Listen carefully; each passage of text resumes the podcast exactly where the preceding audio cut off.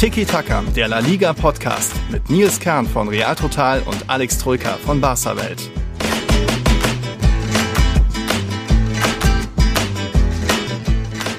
Oh Leute, Vorsicht, ich hab Bock, Bock auf unseren großen Saisonabschluss. Bock einerseits natürlich auch, weil ich mich sehr dem Saisonende herbeigesehnt habe und jetzt auch richtig viel Arbeit reingesteckt habe in diese Folge. Also seid gespannt. Ich bin auch ein bisschen aufgeregt, wie unsere Zuhörer, Zuhörerinnen da auch reagieren auf unsere Tiki-Taka Awards und alles. Da haben wir dabei natürlich auch wie Alex generiert und auch generell ist es irgendwie netter Dienstagabend, hier gutes Wetter, Luis geht's gut. Ich habe hier meinen Feierabend-Monster Energy Drink vor mir. Also an mir wird's nicht scheitern. Alex, hast du auch Bock?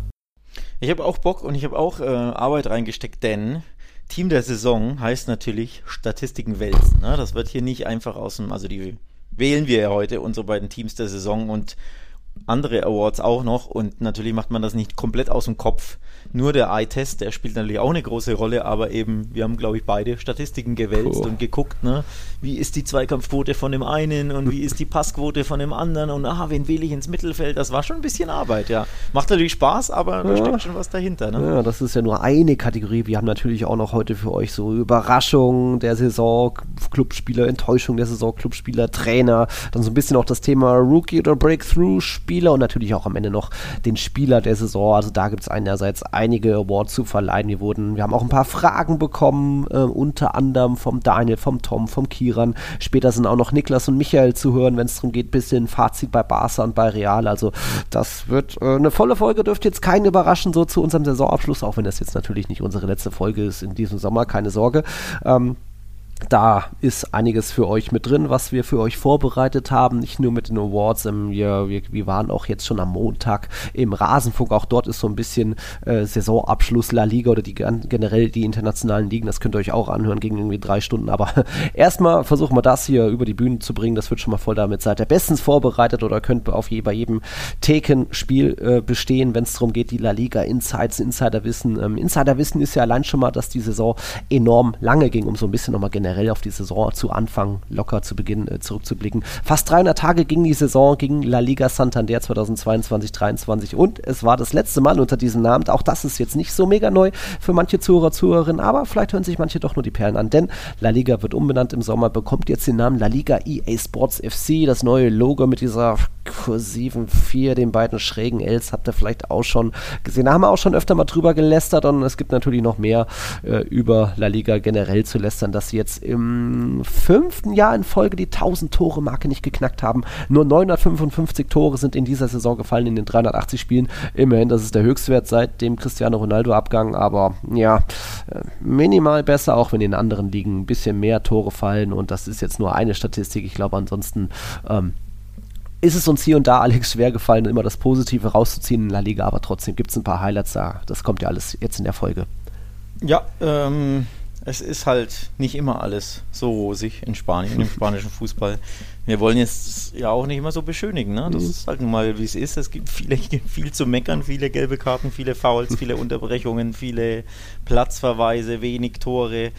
Ähm, das ist halt einfach, mhm. ja, gehört zur Wahrheit dazu. Wir sind ja hier nicht da, um alles zu beschönigen. Nein. Natürlich loben wir auch viel, und, aber wenn man ehrlich über La Liga redet und ah. zurückblickt, dann ist das einfach auch Teil der Wahrheit, dass ja, nicht alles immer so wunder wunderschön ist, ne, in der mhm. Liga. Genau, genau. Also nur um es nochmal schnell runterzuspulen, in der Liga die meisten Fouls, die geringste Netto-Spielzeit, die meisten Karten in der Liga, äh, in, in den Top-Ligen, auch die ältesten Spieler und auch so die wenigsten Legionäre, sprich wenige äh, Stars aus anderen Ländern. Das sind einfach auch sehr viele gegangen die letzten Jahre und so ist ja auch irgendwie der Trend, der weitergeht, wenn jetzt auch ein Benzema weg ist und andere alte verdiente Stars. Aber ein bisschen kommt natürlich nach und auch um ein bisschen, äh, was heute am Dienstag noch gekommen ist, um ein bisschen zu sagen, das macht Hoffnung für die Zukunft, dass einfach in der Liga sehr viel aktuell in die Infrastruktur läuft. Denn jetzt hat auch der FC Getafe bekannt gegeben, dass das Kolosseum umgebaut wird. Und das sieht auch schick und, und, gut aus, auch wenn jetzt das Kolosseum für mich gar nicht so umbaubedürftig war, wie vielleicht das Balaidos oder immer noch von Rayo Vallecano in Vallecas, aber da, die fand ich nichts an. Also da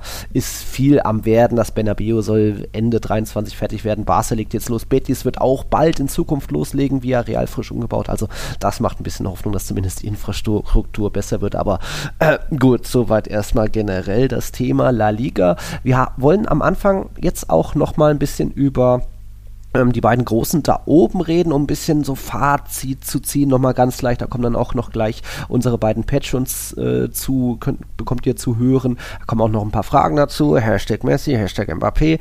Äh, wir können ja erstmal nochmal kurz mit dem Meister anfangen, um da auch nochmal ein kleines Loblied zu singen, denn der FC Barcelona hat nach äh, Valencia die zweitjüngste Mannschaft der Liga. Also da das Thema Umbruch war super präsent. Du hattest so viele junge Leute letztes Jahr schon, aber das allein schon Balde so einschlägt die Saison. Ähm, natürlich gab es da hier und da auch die Hebel, aber trotzdem war man einfach, war die Defensive einfach bockstark. Sie haben auch mit die wenigsten Abschlüsse äh, pro Spiel zugelassen, nur durchschnittlich neun. Also das ist auch ein Topwert in der Liga. Und sie sind da einfach ähm, ja, auch hinsichtlich Ballbesitz natürlich. Trotzdem haben sie nicht komplett ihre Identität verloren. Also nur City hat äh, prozentual noch mehr Ballbesitz in Europa. Also Barca auch wenn das offensiv nicht immer das Mega-Feuerwerk war. Und das kann ich als Madridista gar nicht so kritisieren, weil wir auch öfter mal nur äh, unsere 1-0-Siege haben oder öfter mal auch schon Ergebnisse orientiert haben. Da nochmal Glückwünsche nach Barcelona zu einer bärenstarken äh, Defensive, einem sehr guten Torhüter und auch einer guten Saison und einer verdienten Meisterschaft da nochmal. Ich bin gespannt, ob sich das übrigens im Team der Saison widerspiegeln wird, dein Lob, das du hier an Barca aussprichst. Ja? Ob man oh. das ablesen kann, dann bin ich ja gespannt. Bin ich ja gespannt, ja. Ähm, ja. Man hat schon ein bisschen manchmal das Gefühl, dass das, und da nehme ich mich sogar mit rein, dass das ein bisschen zu negativ gesehen wird, die Art und Weise, wie sie den Titel mhm. gewonnen haben. Das ist quasi, ja, es war ja nicht spannend und das wird fast schon Barca ne, mhm. negativ ausgelegt warum machen sie es denn nicht spannend? Und es war zu langweilig quasi. Und langweilig heißt dann auch ne, viel, minimalistisch und wenig äh, euphorisch und wenig über, ähm, ja, überzeugend.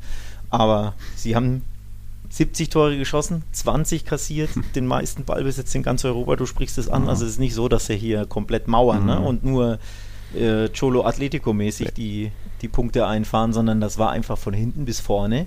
Und Fußball beginnt nun mal hinten, und zwar ganz hinten beim Torwart sogar, und dann eben über die Defensive bis hin zum Sturm. Mhm. Ein vollumfänglich verdienter Meistertitel mit einer Mannschaft, die eben rundherum sehr, sehr gut war. Ja.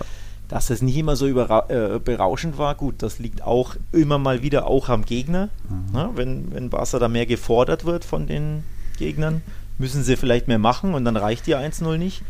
Das reicht, äh, ähm, lag natürlich auch ein bisschen an Real Madrid, die sie vielleicht psychologisch hätten fordern können, es aber nicht konnten. Ne? Da einfach mhm. einen spannenden Meistertitel, damit da auch mal Barca vielleicht die Düse geht und mhm. dann das Spiel endet vielleicht dann nicht 1-0, weil du dich wohlfühlst, weil du weißt, es reicht, sondern ne, dann wird es halt kribbeliger und du machst mal einen Fehler. Also da kommt ja schon immer viel zusammen, warum es dann am Ende so leger war. Aber nochmal, ne, mhm. das war trotzdem von hinten bis vorne hoch verdient. Und ich bin nochmal gespannt, wie viele Spieler da es in unsere Mannschaften schaffen, in unsere Teams der Saison, vom verdienten hm. spanischen Meister. Ich weiß gar nicht mehr, ob es vier oder fünf waren, aber gut. Äh, ja, ich hätte zumindest gerne, wo du gesagt hast, äh, hätte Real nicht noch oder diesen eine, ich würde gerne in das Paralleluniversum schauen, wo beim Liga-Rückspiel Classico Asensio eben nicht diese zwei Zentimeter noch irgendwie schon oder schon rausgelaufen war, wieder, wieder zurück. Ja, guter Punkt. Was dann, wenn wir das 2-1 gemacht hätten und nicht dann Kessier später euer 2-1, aber gut. Ähm, ja. Real Madrid hat es nicht verdient. Also auch so gut sie gestartet sind in die Saison. Äh, ja, aber gut, guter Punkt. Was wäre gewesen, wenn? Ne? Das, das waren ja wirklich Millimeter. Genau. Ähm, und auch das Siegtor, also dann lass es unentschieden mhm. ausgehen, dann geht vielleicht das, äh, also die Meisterschaft wahrscheinlich nicht groß anders aus, aber zumindest wird es vielleicht hinten raus ein bisschen enger und nicht ja. und dann werden sie nicht so Real locker, hätte dann noch mal, Meister. Genau, nicht so viele Spiele schleifen lassen, aber gut. Genau, genau, also so ein bisschen mehr Spannung vielleicht mhm. hätte es dann auf jeden Fall gegeben. Also ja, manchmal liegt es an Nuancen, auch wenn das komisch klingt nach ähm, nach der Saison mit Blick auf die Tabelle 10 Punkte Vorsprung. Ja. Ne? An Nuancen lag es ja eigentlich nicht, aber mhm im Klassiker-Rückspiel im Camp Nou, da lag es wirklich an Nuancen. Ja, genau. Und wir haben eben auch zwecks Thema Fazite von der Saison des FC Barcelona unseren Michael gefragt, unseren Patreon, was er dazu meint. Nicht das erste Mal, dass ihr ihn hören werdet, also das lassen wir jetzt mal ablaufen. Hi Nils, hi Alex. Die vergangene Barca-Saison, ich glaube, es braucht ein bisschen Kontext, sonst kommt es sich darauf an, mit wem man sich da vergleicht. Wenn man sich da mit der Barca-Saison von letztem Jahr vergleicht, dann war diese jetzt ziemlich erfolgreich. Man hat wieder Titel gewonnen, vor allem La Liga, ein enorm wichtiger Titel, bei dem man Konstanz beweisen muss, wo man eine mehr als solide Abwehr braucht, die wir im Moment auch wirklich haben. Ein Wettbewerb, in dem man ja auch Spiele gewinnen muss, in denen man nicht so gut spielt, in denen man vielleicht sogar schlechter spielt als der Gegner, aber dennoch dann diese nötige Abgeklärtheit zeigt, die uns in den letzten Jahren meiner Meinung nach ein bisschen abhanden gekommen ist. Von dem her, das ist mich sehr positiv gestimmt. Auch, dass wir jetzt wieder Talente haben, die nicht nur einfach hochgehypt werden von den Medien oder von wem auch immer, sondern ähm, die dann auf dem Platz auch zeigen können, was sie, ja, dass sie nicht nur einfach bei Celta landen werden, sondern wirklich ähm, europäisch konkurrenzfähig sind. Auch Xavi, ein Trainer, von dem ich das Gefühl habe, der greift diese Mannschaft eigentlich ziemlich gut. Der wird auch noch mehr aus denen herausholen können und der auch Spieler wirklich nur zu Barca holen will, die ins System passen. Also jetzt vielleicht mit Ausnahme von Messi, den man zurückholen wollte, von dem ich, wo ich jetzt nicht so recht sah, wie der genau ins System passen würde mit dieser Spielweise, die wir jetzt haben. Aber ansonsten denke ich, da wird jetzt kein weiterer Coutinho oder Griezmann kommen, von denen niemand so recht wusste, ja, tolle Spieler, aber wo spielen die jetzt? Und es gibt natürlich auch einige Abers von dieser Saison, ähm, ja, europäisch. Ich muss ja nicht nochmals erzählen. Ähm, wir wissen, was passiert ist. Man hatte ein bisschen Pech, ja, mit Verletzungen, aber das waren wir ja nicht die Einzigen. Es darf nicht als Ausrede gelten. Dennoch nehmen es mich wirklich, wirklich wunder, wie wir gespielt hätten mit unserer Startelf-Abwehr gegen die Bayern, gegen Inter. Und es waren auch beides enorm starke Gegner, aber es hat da schon noch einiges gefehlt, ähm, um an die europäische Spitzenklasse wieder dran zu kommen. Da versprechen wir uns, glaube ich, alle für nächstes Jahr, für nächste Saison deutlich mehr. Aber grundsätzlich sehe ich das Ganze positiv. Und zum Schluss noch eine kleine Frage. Barca ist letztes Jahr ja wirklich ein enormes Risiko eingegangen, hat so viel verkauft, viel seiner Zukunft verkauft.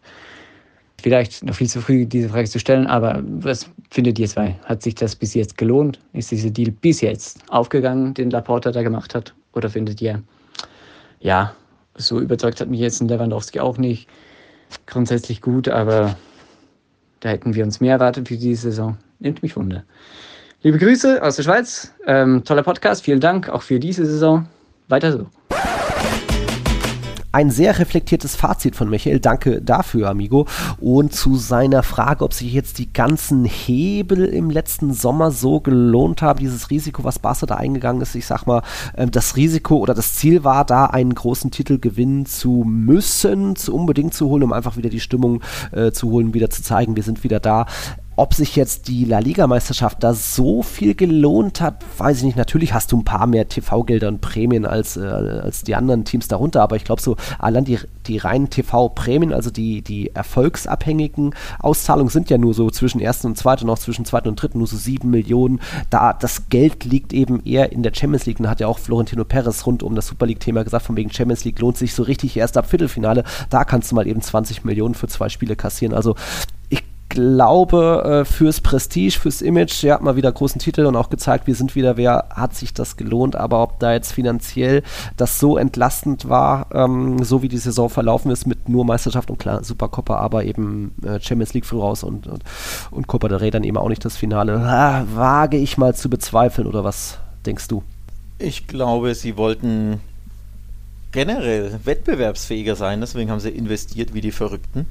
Und natürlich mit Blick auf ähm, ja, nicht nur die, die, äh, den einen Wettbewerb, also La Liga, klar, da wolltest du natürlich Meister werden. Das ist, kannst du ja nicht planen. Ne? Du hast zwei super Gegner, wenn die beiden Gegner in der Saison jetzt nicht so super waren, aber mit Real und Atletico in einer Liga, ne, da mhm. kannst du ja nicht planen. Das ist ja anders als in äh, ja, beispielsweise in der Bundesliga oder in der Liga, äh, da weißt du vorher, wer Meister wird. Das ist in Spanien eben nicht so. Das, da hast du zwei starke Herausforderer. Von daher ist es in Spanien mit Blick auf die Hebel gut gegangen. Da hat es geklappt. Da, mhm. da gab, kam der Return of Invest sozusagen. Aber in der Champions League war das absolut enttäuschend. Da hat Barca einfach ja, versagt, musst du, musst du so ehrlich sagen. Denn ein Gruppenaus ist ein Versagen, mhm. ist eine Blamage. Auch wenn es auch da wieder an Nuancen lag, ne? an, an in einer sehr schweren Gruppe. Klar, das Sportliche ist das andere, aber der, der Outcome ist einfach enttäuschend. Mhm. Und deswegen musst du sagen, in der Champions League hat sich der Aufwand, also der finanzielle Aufwand nicht gelohnt. Mhm. Denn da war ganz klar, man will die K.O.-Runde überstehen und auch da optimalerweise mindestens ins Viertelfinale. Ja. Auch wenn sie das natürlich so, so klar nicht angesprochen mhm. haben, aber das ist völlig klar. Ne? Du willst mindestens ins Viertelfinale, optimalerweise natürlich Halbfinale oder Finale und dann schauen wir mal, was geht. Mhm. Und das konnten sie nicht umsetzen. Und sie haben sehr, sehr viel Geld ähm, investiert, um wieder in der Gruppe zu scheitern. Mhm. Also in Europa musst du sagen, dieses äh, krasse Investment hat sich eher nicht gelohnt mit Blick auf Europa. Aber zur Wahrheit gehört natürlich auch, eine Mannschaft bildest du nicht in einer Saison, ne? Von hm. hier größte äh, Krise der Vereinsgeschichte oder der jüngeren Vereinsgeschichte zu ja, jetzt sind wir wieder wer in Europa. Das geht halt nicht binnen einer Saison, sondern ne, ein Aufstieg, ein, ein Teambuilding dauert einfach Jahre, dauert Saisons mhm. und der erste Schritt wurde ja fulminant genommen in La Liga zumindest. Und die anderen Schritte, nämlich in Europa mal wieder mitzureden, Viertelfinale, Halbfinale etc., die müssen jetzt natürlich äh, peu à peu mal folgen. Aber ja, so ist es halt ein zweischneidiges Schwert. Ne? In La Liga hast du dann so eine soll erfüllt, Supercup hast du auch gewonnen, prestigeträchtig natürlich immerhin im Klassiko, auch wenn das der kleinste Titel von allen ist. Aber in Europa bist du einfach noch was schuldig und da muss jetzt in der, in der kommenden Saison da einfach der nächste Schritt kommen. Sprich, wirklich mindestens Viertelfinale. Mindestens, wohlgemerkt. Ja, wohlgemerkt. Da sind wir gespannt, was da geben wird. Der FC Barcelona hat aber auch schon hier und da ein bisschen finanziell Platz geschaffen und die eine oder andere Legende verabschiedet wird, teilweise auch kurzfristig äh, im Laufe der Saison, um unter anderem vielleicht auch Platz zu lassen für den einen Wunschspieler. Und jetzt wisst ihr schon, zu welchem Thema wir langsam kommen. Da hat uns auch der Argon auf Twitter dazu geschrieben. Was ist eure Meinung dazu, dass es rein sportlich mit dem Messi-Transfer nicht geklappt hat? Denkt ihr auch so, es könnte am Ende für beide Seiten gut sein, dass es nicht geklappt hat, weil so Gefahr bestand, dass es eben nicht wirklich gut ausgeht. Ähm, ich sag schon auch, rein sportlich wäre das eher ein Rückschritt gewesen, ähnlich wie, wie, wie das Ronaldo-Comeback hätte sein können für Real Madrid, eher auch ein Rückschritt. Real Madrid hatte sich schon weiterentwickelt, so wie Barca sich auch weiterentwickelt hat, da ist was Neues entstanden, da wird mit äh, elf Mann, zehn Feldspielern, sage ich mal, verteidigt. Wenn du jetzt dir wieder ein Messi holst, dann durchbrichst du oder zerstörst du wieder ein paar neue Hierarchien. Äh, der will wieder alle Freistöße, Elfmeter machen und irgendwie verteidigt halt nicht so mit nach hinten. Deswegen sage ich, sportlich ähm, ist das schon eher gut. Fürs Marketing vielleicht was anderes, aber oder was Ja, ich du? bin da ein bisschen hin und her gerissen, weil, denn ähm, ich würde jetzt einfach mal behaupten, mit Messi scheidest du in der Champions League nicht im, in der mm. Gruppenphase aus und vielleicht dann in der Europa League auch nicht, auch wenn da United natürlich auch ein brutales Los war. Das war ja wie ein Champions League-Spiel mhm. oder Duell. Ähm, aber man könnte schon sagen, ne, mit Messi oder der Qualität eines Messis im Kader, klar, in der La Liga äh, hätte sich nichts geändert. Ne? Meister bist du ja trotzdem locker geworden, aber in Europa, da wo eben ja, Details den Unterschied ausmachen, in großen Spielen, in großen Duellen gegen große Mannschaften, da hat dir vorne einfach einer gefehlt. Siehe Inter Mailand, da hast du im Hinspiel kein Tor erschießen, ja, können. Aber ihr habt doch Lewandowski und so, der ja, große Big Game Player war Messi auch nicht mehr. Siehe äh, Bayern, da hast du in zwei Spielen kein Tor schießen können, auch wenn das zweite, ne, das Heimspieler war ja Barca eh schon raus, da war es wurscht, aber du hast einfach gesehen, ein bisschen was fehlt. Ja, Lewandowski braucht ja auch Zuspiele und diese Kreativität die konnte eben nicht immer jeder liefern. Du hast natürlich auch Verletzungsprobleme hinten raus. Ne? Wenn Pedri und Dembele dir fehlen, zwei Schlüsselspieler, dann hast du zu wenig Kreativität aus der Tiefe, aus dem Mittelfeld oder vom Flügel. All das vereint einfach Messi. Also als Kreativspieler würde ich schon sagen, braucht die Mannschaft einen wie ihn. Das andere Thema ist natürlich gegen den Ball.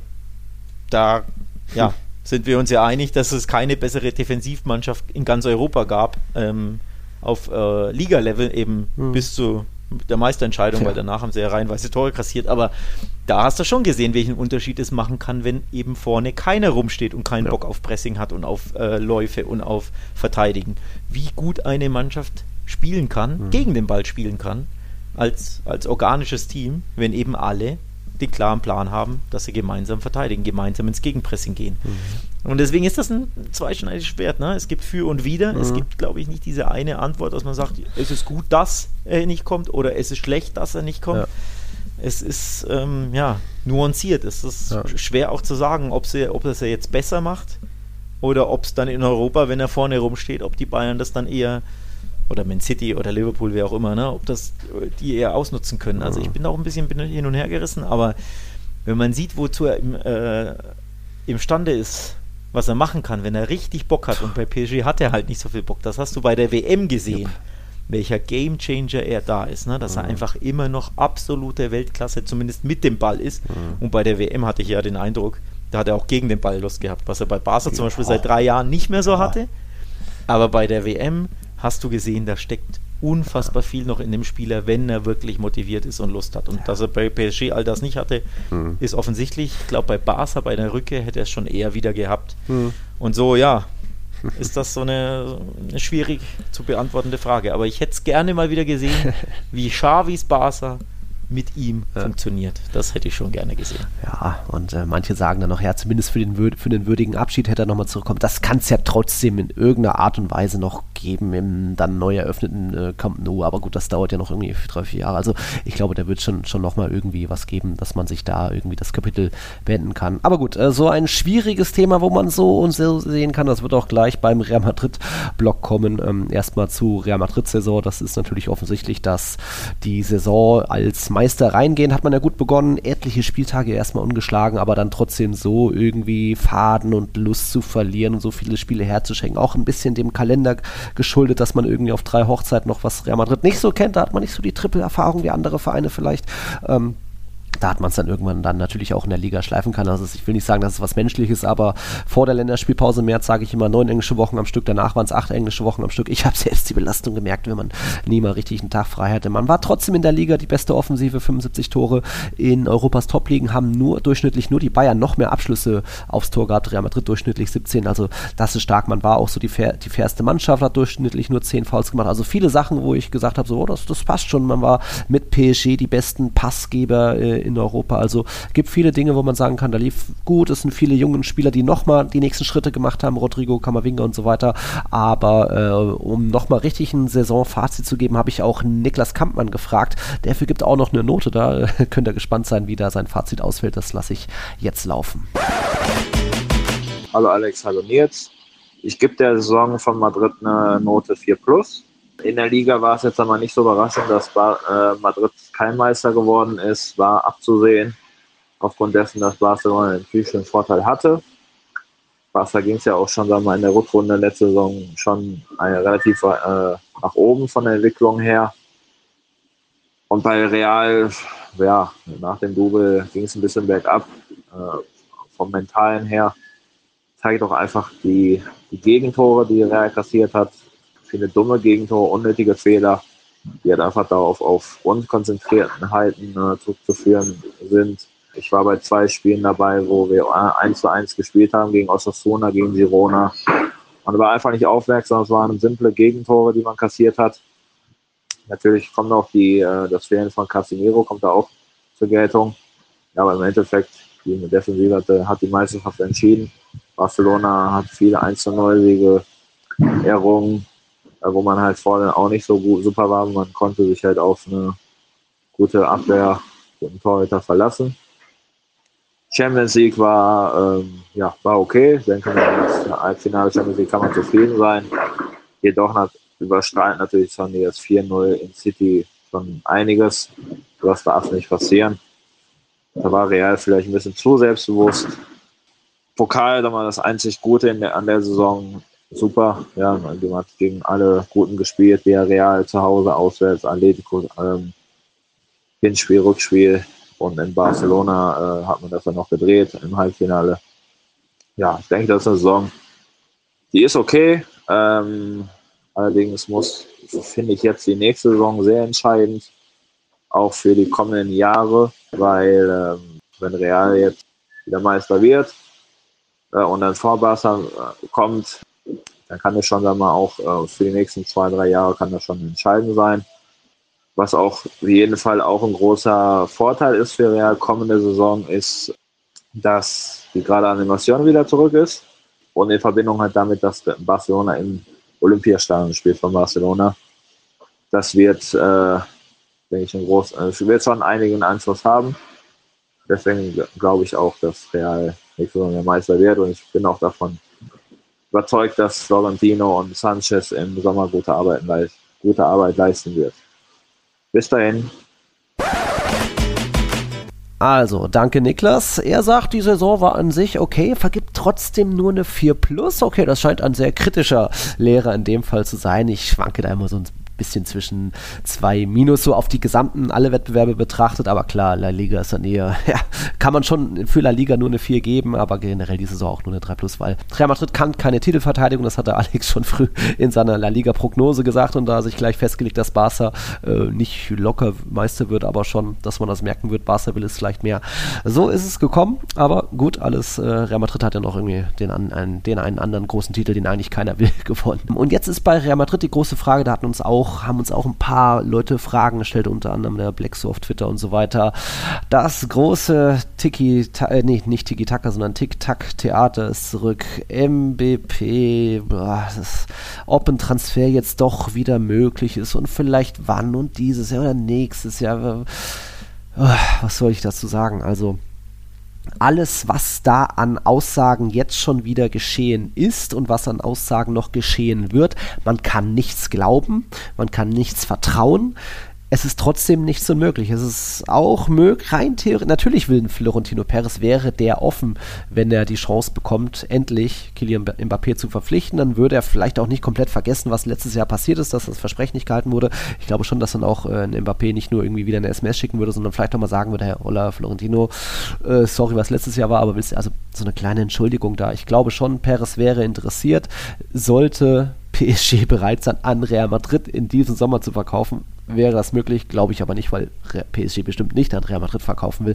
Würde er dann trotzdem nächstes Jahr ähm, ablösefrei gehen? Puh, das hat man eben auch vor, wann war das? Zwei Jahren gedacht und trotzdem hat es dann PSG irgendwie hinbekommen, mit der ganzen politischen Macht aus Frankreich, Katar, dem ganzen Geld ihn doch zu halten. Also es bleibt ein super schwieriges Thema und rein, um wenn es jetzt um meine Meinung geht, er ist der sportlich geilste Kicker des Planeten. Das war schon immer so und wird auch noch eine ganze Weile so sein. Ja, Real Madrid braucht eine Tormaschine. Speziell jetzt, wo Benzema und Asensio wechseln, fehlen dir da äh, gute 40 Tore. Äh, die könnte er locker auffangen, glaube ich, in allen Wettbewerben. Ähm, ja, er wäre sportlich sehr hilfreich, aber einerseits sage ich, ist da immer noch mein verletztes Herz, mein Stolz und sage ich, so kannst du mit dem größten Verein der Welt nicht umspringen und hier versprechen, kurz vor dem Champions League Finale äh, dann doch äh, dir alles anders überlegen. Äh, die Art und Weise hat mir überhaupt nicht gefallen, äh, wie sich auch der Spieler jetzt von so einem coolen Kicker zu so einem geldgeilen Typen entwickelt hat, auch zu einer Diva auf dem Platz, der ständig abwinkt und keinen Bock hat und vielleicht mal Training hier schleifen lässt oder Kumpels mitnimmt. Real Madrid, wenn ein Verein da größer sein muss, um das irgendwie anders zu ersetzen und dann hast du halt eher nur in Anführungszeichen wie nicht so ein Kane oder was auch immer, da muss man das auch ohne Mbappé versuchen. Aber das sagt sich so einfach, denn wie gesagt, ja, du, er ist der geilste Für mich Kicker. kein Problem. Wenn du ihn nicht willst, ich nehme ihn bei Barca gerne. oh, dann müsste aber also, noch 20 man muss ja dazu sagen, Man muss ja dazu sagen, ähm, er hat ja selbst schon getweetet, heute irgendwann, ähm, ja. dass er nicht in diesem Sommer wechseln wird. Ja, so. PSG Von daher ist ja da das Thema schon mal äh, zu. Wie gesagt, kann man nichts vertrauen. PSG will ja, vielleicht aber ablösen. Wenn ja. der das tweetet, wenn der das selbst schreibt, dann wird der diesen ja. Sommer wird der nicht wechseln. Ich glaube auch Und nicht. Er, er, hat ja auch geschrieben, dass das nicht stimmt, was die L'Equipe da schreibt, ne? Von wegen, er will seinen Vertrag nicht verlängern und äh, dies, das. Also von daher, da wird noch viel passieren in der Causa ähm, Mbappé, mhm. aber nicht in diesem Sommer. Da wird nichts passieren, da bin ich mir sicher. Ich bin mir aber auch ziemlich sicher, und das ist ein Hot Take, den ich jetzt mal raushaue, dass wir ihn eines Tages in einem weißen Trikot sehen werden. Ich glaube, das ist irgendwie. Du hast das früher ja auch gesagt, als du euphorischer warst, als ja, du ihn noch besser leiden konntest, als er noch nicht abgesagt hatte, dass das irgendwie äh, Destiny ist, ne? Schicksal. Ja, ja. Das muss mal passieren, weil er ja früher die Cristiano hm. Real Madrid Poster genau. im Kinderzimmer hatte. Also ich kann mir sehr gut vorstellen, dass er sich dieses Mal vielleicht dann doch hm. dazu entscheidet, wenn er dann ablösefrei wird, dass er doch mal aus Paris weggeht. Ist noch, ist noch eine Weile hin, dauert noch ein bisschen, ne? 24 ist es, glaube ich, der Fall. Hm. Aber ich glaube, in diesem Sommer wird, wird nicht viel passieren, aber im nächsten Sommer oder dann quasi ab Januar, ne, dann wird die Thematik so richtig losgehen. Und vielleicht konsolidiert sich ja der FC Barcelona bis dahin finanziell auch wieder ein bisschen und kann da womöglich ein bisschen mitbieten. Wobei man jetzt sagen muss, leisten kann sich den ja keiner. Nein. Außer Man City und Oder Saudi. Hm. Ja, oder natürlich, ja. aber ne, kein Verein aus Europa. Ähm, er verdient ja jetzt schon extraterrestrische Summen, mhm. die ja ein normaler Fußballverein und Real Madrid und Barca und Bayern sind halt einfach normale Fußballvereine, die können sich das nicht leisten. So, ja. das heißt, es ist eh schwer, ihn da ja. irgendwie wegzubekommen sofern er da nicht ne, komplett von, seinem, äh, von seinen Gehaltsansprüchen irgendwie runtergeht. Ja, ja.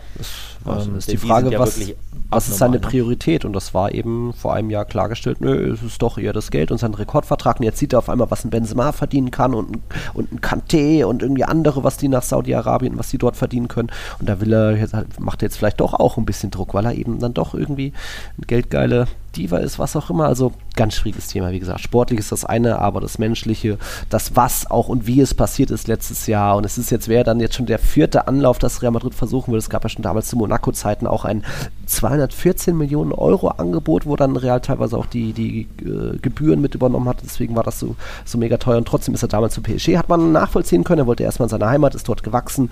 Ja, aber ich glaube, er, er sieht auch langsam ein, was für ein endgültig sieht er an, was für ein Chaos-Club, was wir alle schon ewig sehen, was PSG für ein Chaos-Club ist, dass du dort nicht Champions League-Sieger wirst, dass du jedes Mal im Achtelfinale wieder kassierst, weil die Mannschaft auseinanderfällt. Aber wie gesagt, alles möglich, nichts ist unmöglich in der Causa, aber es ist, glaube ich, trotzdem sehr unwahrscheinlich, dass er diesen Sommer gehen wird. So. Und vom Tom hatte auch noch eine kleine Frage zum Real Madrid-Block. Ähm, da ging es nochmal rückblickend auf die Sache zwischen Valverde und Baena.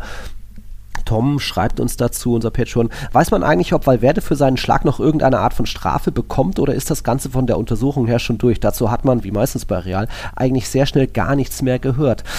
Äh, bin ich auch ein bisschen überfragt, aber ich meine, da gab es hier und da mal wieder eine Meldung von wegen, äh, dass da nur Meldung, dass da eben noch nichts passiert ist. Und vielleicht das doch eher auch von allen Seiten, also auch von Seite Baena im Sande verläuft, im Sinne von Baena hat sich so ein bisschen ähm, versucht reinzuwaschen, indem er eben die Anklage gestellt hat, aber dann eben nur um zu sagen, ja, aber nee, nee, ich wehre mich, aber so wirklich wehrt er sich nicht, weil er genau weiß, ähm, genau weiß, was für Scheiße er da gebaut hat. Von dem her glaube ich, ähm, wird da nichts mehr passieren. Und es wäre dann auch schon kurios, wenn dann jetzt, also wie gesagt, er hätte sich eine eine, eine, Spielsperre, was auch immer verdient, weil Schlag und Gewalt geht nicht, gar keine Frage, aber dann doch in der alten Saison, wo das passiert ist und nicht jetzt erst im Sommer sich überlegen, ah so, die ersten zehn Spieltage setzt, setzt du mal aus. Also bin gespannt, aber ich glaube, da wird nichts mehr passieren und Alex hat da bestimmt auch nichts mehr. Nee, er schüttelt den Kopf. Nee, ich habe dazu auch nichts gelesen und ja. ich äh, glaube ja. auch, dass das schön unter den Teppich gekehrt wird. Mhm. Ähm, von allen möglichen Instanzen. Mhm. Ähm, und von daher wird da wahrscheinlich einfach nichts passieren. Ja, ja okay. Mantel des Schweigens, ne? So, also. so ein bisschen, weil eben auch schwieriges, unangenehmes Thema, wo alle irgendwie vielleicht doch ein bisschen verstehen können. Naja, wenn Beiner hier äh, ne, das anzeigen würde, dann, dann wäre das Thema offen. Aber offensichtlich macht er das ja nicht. Von daher, ja, schweigen ja. alle das Thema tot ja. und äh, niemand will es äh, hm. verfolgen und dann wird da scheinbar einfach nichts ja. passieren. Ja. Okay, das war soweit der Einstieg, der halbstündige Einstieg in unsere Saisonabschlussfolge. Jetzt kommen wir so langsam zu eben unseren Tiki-Taka Awards. Das wisst ihr, machen wir natürlich in jedem Sommer. Auch schon teilweise so in, nach den Hinrunden, wenn zumindest das Team der Hinrunde geht und wir da schon mal ein bisschen rückblicken. Und ähm, das Team der Saison wird es gegen Ende gehen, den Spieler der Saison wird es am Ende geben. Wir fangen äh, so langsam an mit dem Thema, was auch wieder so ein nicht ganz hundertprozentig klares Thema ist. Wir fangen mit der Kategorie an bei unseren Tiki-Taka Awards mit dem Rookie bzw. Breakthrough-Spieler der Saison. Muss man das genau zu definieren, muss er jetzt seine, dieser Spieler seine allererste Saison, seine allerersten Ligaspiele gemacht haben. Nee, muss nicht zwingend. Wenn er vielleicht in der Vorsaison schon mal hier und da mal eingewechselt oder eingesetzt wurde, wäre das möglich. Es darf auch ein, dürfte theoretisch auch ein Neuzugang sein, der vielleicht auch schon, der nicht, der muss nicht 19, 20 sein, der könnte auch schon ein bisschen älter sein. Also da, nur damit ihr grob wisst, ich glaube, die Kandidaten, die ich habe, die sind alle eher um die 20 rum, aber ich glaube, letztes Jahr war es ja dann Juma bei uns und der ist dann auch schon bestimmt 24, 25 gewesen, aber eben erste La Liga-Saison damals. Und ja. Also ich habe, äh, um das zu klarifizieren, ich habe Lewandowski nicht als Rookie, äh, Rookie ja. angesehen. Ähm, auch wenn er ja natürlich seine erste Saison in Spanien spielte. Ja. Aber ähm, ne, das ist ein Superstar-Signing. Ähm, ja. So jemand ist kein Rookie, sondern ein Rookie ist ein junger Spieler, der ja noch nicht groß in Erscheinung getreten ist in der Liga, also kaum gespielt hat oder gar nicht gespielt hat. Also wenn er jetzt in der Vorsaison zweimal eingewechselt wurde am 34. und 38. Spieltag für zwölf Minuten, ja, dann zählt er natürlich als Rookie in ja. die Saison mit rein. Wohingegen, wenn er aber letztes Jahr schon 20 Spiele machte, aber nee. einfach nie aufgefallen ist und jetzt ist er Stamm und ist wesentlich besser geworden, mhm. dann ist er kein Rookie mehr. So. Ja. Also es ist so ein bisschen ja, schwer das komplett zu definieren, aber es ist für mich ein junger Spieler, ja. der so richtig auf sich aufmerksam gemacht hat und vorher ja entweder gar nicht auf dem Zettel war oder gar nicht erst in der Liga mhm. gespielt hat. Ähm, also so ein bisschen zusammenfassend. Ja. Und da fällt übrigens einer weg, den ich ganz gerne als Rookie angesehen hätte, von dem ich dachte, oh, der kommt für mich in Frage. Ich habe nämlich so drei oder vier auf dem Zettel ja. und ich fange einfach mal nonchalant an. Ich hatte Alex Garcia auf dem Zettel um festzustellen, dass mhm. der 2018, 2019 schon mit Girona in La Liga spielte und da 30 Spiele absolviert Auch hat. mit Girona damals schon. Ja, okay. und dann sind sie abgestiegen. Mhm. Und er hat aber eine volle Saison gespielt. Ja. Und deswegen kann ich den nicht, obwohl er ja so eine Top-Saison gespielt Ja. hat und er auch noch ein junger Spieler ist und äh, auf jeden Fall auf meinem Zettel ist, Mhm. hier Breakthrough und so. Aber den kann ich leider nicht in die Kategorie mit reinnehmen, weil er wirklich eine komplette Saison schon in der Liga gespielt hat. Also Ja. das, um nur um festzustellen, so geht es halt dann auch nicht Mhm. bei Alex Garcia. Der hat einfach zu viel gespielt. Ja, und ich habe schon auch viel überlegt, was es so an jungen Spielern gibt. Und Jeremy Pino hat die Saison stark begonnen und war auch immer mal richtig gut mit seinen 20 Jährchen, hat mir nicht gereicht. Nico Williams bleibt bei mir eher in Erinnerung, was er so alles vergeben hat. Und das speziell auch bei den Duellen mit Real Madrid. Auch was nicht heißt, dass es keine guten Talente sind, aber so die richtigen Durchbrüche oder irgendwie Rookie, da gibt es noch ein paar andere. Auch äh, manche denken vielleicht an äh, Ivan Fresneda von Absteiger Valladolid. Auch der war gut, aber wenn du da absteigst und eigentlich gar nicht so viele Offensivaktionen hattest. Nahuel Molina fand ich ziemlich gut, der ja auch schon 25 ist von Atletico. Ähm, aber ist ja auch jetzt schon lange ausgefallen, glaube ich, wieder oder früher auch mit rote Karte bekommen. Also, ich, ich habe zum Beispiel einen auf dem Zettel, Nico Jackson von Villarreal. Der ist auch erst 21, dachte ich, das war ein bisschen älter. Der hat jetzt speziell die letzten acht Spieltage elf Torbeteiligungen gesammelt, aber ja, es war halt mehr jetzt so die letzte, das letzte Saison-Drittel. Ähm, ich glaube, du würdest jetzt einen Alejandro Balde nennen. Ich glaube, das ist ein würdiger Call, weil der ja, hat der vorher schon mal gespielt, oder? Hast du gut, hast du gut Ja. antizipiert. Der ist nicht abgesprochen hier übrigens. Ja, nee, das nicht. ähm, für die Hörerinnen und Hörer. Aber ja, der hat tatsächlich letztes Jahr schon fünf Spiele gemacht. Also Mhm. das ist so der kleine Stern in Klammern. Der ist nicht komplett aus dem Nichts gekommen, aber wir haben es ja Rookie-Breakthrough-Player genannt und genau das ist es eben, was er gemacht hat, nämlich durchgebrochen aus dem Nichts. Ich hätte Ja. zum Beispiel niemals gedacht, dass er komplett Stamm wird, dass Jordi Alba nur noch die Bankrolle bekommt, da gar keine, keine Rolle mehr spielt. Ich hätte gedacht, ja, okay, da gibt es so einen Übergang, so einen organischen, ne? ein bisschen spielt der eine, ein bisschen spielt der andere und dann wechseln sie sich ab und dann macht Balde vielleicht 15 Spiele und Jordi Alba, Ja. keine Ahnung, 20 Spiele, so irgendwie. Ne? Aber nee, in La Liga zumindest hat ähm, Alejandro Balde Alba komplett, komplett, komplett auf die Bank verdrängt. Hat 33 Spiele von 38 gemacht, 30 davon von Anfang an und war natürlich auch in den großen Spielen gesetzt und hat da gezeigt, dass er, ja, auf jeden Fall ein Breakthrough-Spieler eben ist. Hat es ja sogar in den WM-Kader dann geschafft, wurde ja nachnominiert. Also Luis Enrique hat ihn ja auch dann äh, für sich entdeckt. Mhm. Und deswegen finde ich, passt das schon ganz gut, wenn man da auf Alejandro Balde geht, dass man sagt, das ist so eine, ja, der Breakthrough-Player, der Rookie, der aus dem Nichts kam und den Veteranen, den immer noch starken, wie ich finde, Alba, eben überholt hat Mhm. und an ihm vorbeigezogen ist. Und deswegen ist Balde schon durchaus, finde ich, ein würdiger, würdiger Call, den man da machen kann. Aber ich hätte, wie gesagt, auch noch zwei, drei andere. Ja. Bin gespannt, ob du noch jemanden auf dem Zettel hast. Ja, ich hätte eben so Nico Balde und dann wäre eben aber schon mehr oder weniger meine klare Eins. Ähm, wäre einer, der sogar in den letzten beiden Saisons schon zum Einsatz kam, auch wenn das nur mehrere Kurzeinsätze waren. Also der Name Gabri Vega ist trotzdem jetzt ganz groß auf dem Schirm. Ich glaube auch europaweit. Der wurde auch im Februar, glaube ich, zum Spieler des Monats in der Liga ausgezeichnet. Er hat Celta getragen, weil Aspas immer noch eine gute Saison hatte, aber nicht so auf hohem Niveau, konstant hohem Niveau wie die, wie die letzten Jahre das vielleicht war. Für mich war Gabri Vega da schon ein ziemlicher Unterschiedmacher bei Celta, der sie nicht nur gerettet hat am letzten Spieltag durch seinen Doppelpack gegen, gegen den FC Barcelona. Also ähm, für mich war das schon irgendwo Gabri Vega äh, ein ganz besonderer Spieler, der da eben jetzt diese Saison auf jeden Fall seinen Durchbruch hatte und den man auf jeden Fall auf dem Schirm haben soll. Deswegen wäre das so mein, mein Genau, Platz den eins. habe ich nämlich auch hier auf Platz 1b sozusagen. Der hat 1B. nämlich auch, ich habe auch extra wieder nachgesehen, Ja. sieben Spiele für Celta letztes Jahr gemacht. Hm. Das ist eben auch wieder so die Grenze. Sieben, ne? der eine hat fünf, der andere sieben. Wo ziehst du, also Balde, wo ziehst du da genau die Grenze? Ja. Fünf lass mal gelten, sieben nicht. Das wäre dann auch wieder unfair. Also eigentlich musst du beide gelten lassen, aber dann, wo machst du den Strich? Es, es ist schon schwierig, ne? man merkt Ja. man schon. Ähm, aber Gabriel Vega, ja, absolute Top-Saison und auch das ein absolut würdiger Call, wie ich finde, ein würdiger Spieler Mhm. für den Rookie oder Breakthrough-Player, den man da hier absolut auch nehmen kann. Hätte ich keinerlei Einsprüche dagegen. Ist auch ein bisschen ja, persönliches Gusto, logischerweise, wie bei jedem Award, wie bei jedem Spieler, den wir wählen werden. Also Gabriel Vega habe ich auch, wie gesagt, definitiv auf meiner Liste hier neben Balde. Und ich hatte mir auch noch, ähm, wenn man wirklich sagen kann, naja, der darf gar nicht vorher gespielt haben. Also wenn man da sehr, sehr erbsenzählerisch ist, was ja fair enough ist, könnte man Rodrigo Riquelme wählen. Ja. Denn der ist ja, der zählt da, glaube ich, wirklich komplett als Rookie. Atleti-Leihgabe an Girona, ja. Genau, der hat auch keine schlechte Saison gespielt. Nicht so gut natürlich wie die anderen beiden. Also Balde und Vega waren da einfach wirklich sportlich, glaube ich, besser. Ja. Aber wenn man sagt, ja, die kamen ja schon zum Einsatz. Bei Rodrigo Riquelme war das, glaube ich, meines Wissens nach nicht der Fall. Also der war wirklich Mhm. Rookie im NBA-Sinne quasi, dass der vorher nicht in der Liga gespielt hat. Aber wie gesagt, die anderen sportlich einfach Ja. schon ein ganz klares Level über ihn. Deswegen neige ich da schon zu Balde-Vega. Ja, Riquelme auch ein guter Call, aber da waren, äh, was Vega für Celta war, war jetzt Riquelme nicht für Girona. Da gibt es nochmal zwei, drei andere größere Namen, aber ja, trotzdem auch ein Riesentalent. Ich glaube, jeder Atleti-Fan freut sich, wenn der im Sommer zurückkehrt, was er doch bestimmt wird. Ähm, also gut, nimmst du dann, wir, wir haben ja danach immer noch so eine Grafik, wo wir unsere beiden Antworten immer gegenüberstellen. Äh, nimmst du jetzt Vega oder Balde? Ja, wenn du den einen nimmst, nehme ich den Ja, anderen, ne? ist okay. Das ist, äh, Also, geht voll du, in Ordnung. du wählst den, den du willst, und dann nehme ich den anderen. So. Ja, das geht in Ordnung, okay. Das geht in Ordnung. Dann wäre das schon die erste Kategorie gewesen. In der zweiten Kategorie sind wir beim Trainer der Saison. Hm.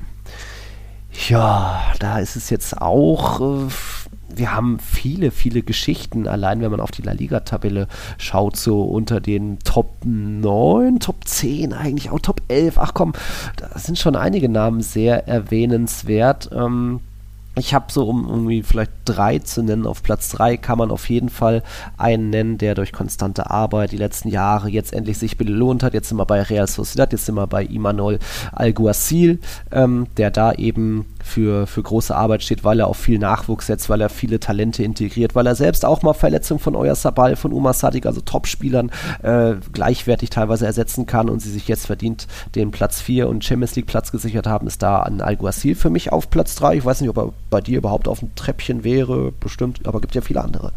Ähm, ich tue mich schwer, den einen rauszufinden. Also ich habe auch wieder ein paar Kandidaten, aber nicht diese klare Nummer 1. Ähm, Also I- Imanol Alguacil ist da auch äh, ganz, ganz äh, oder in der Verlosung, klar zu nennen natürlich.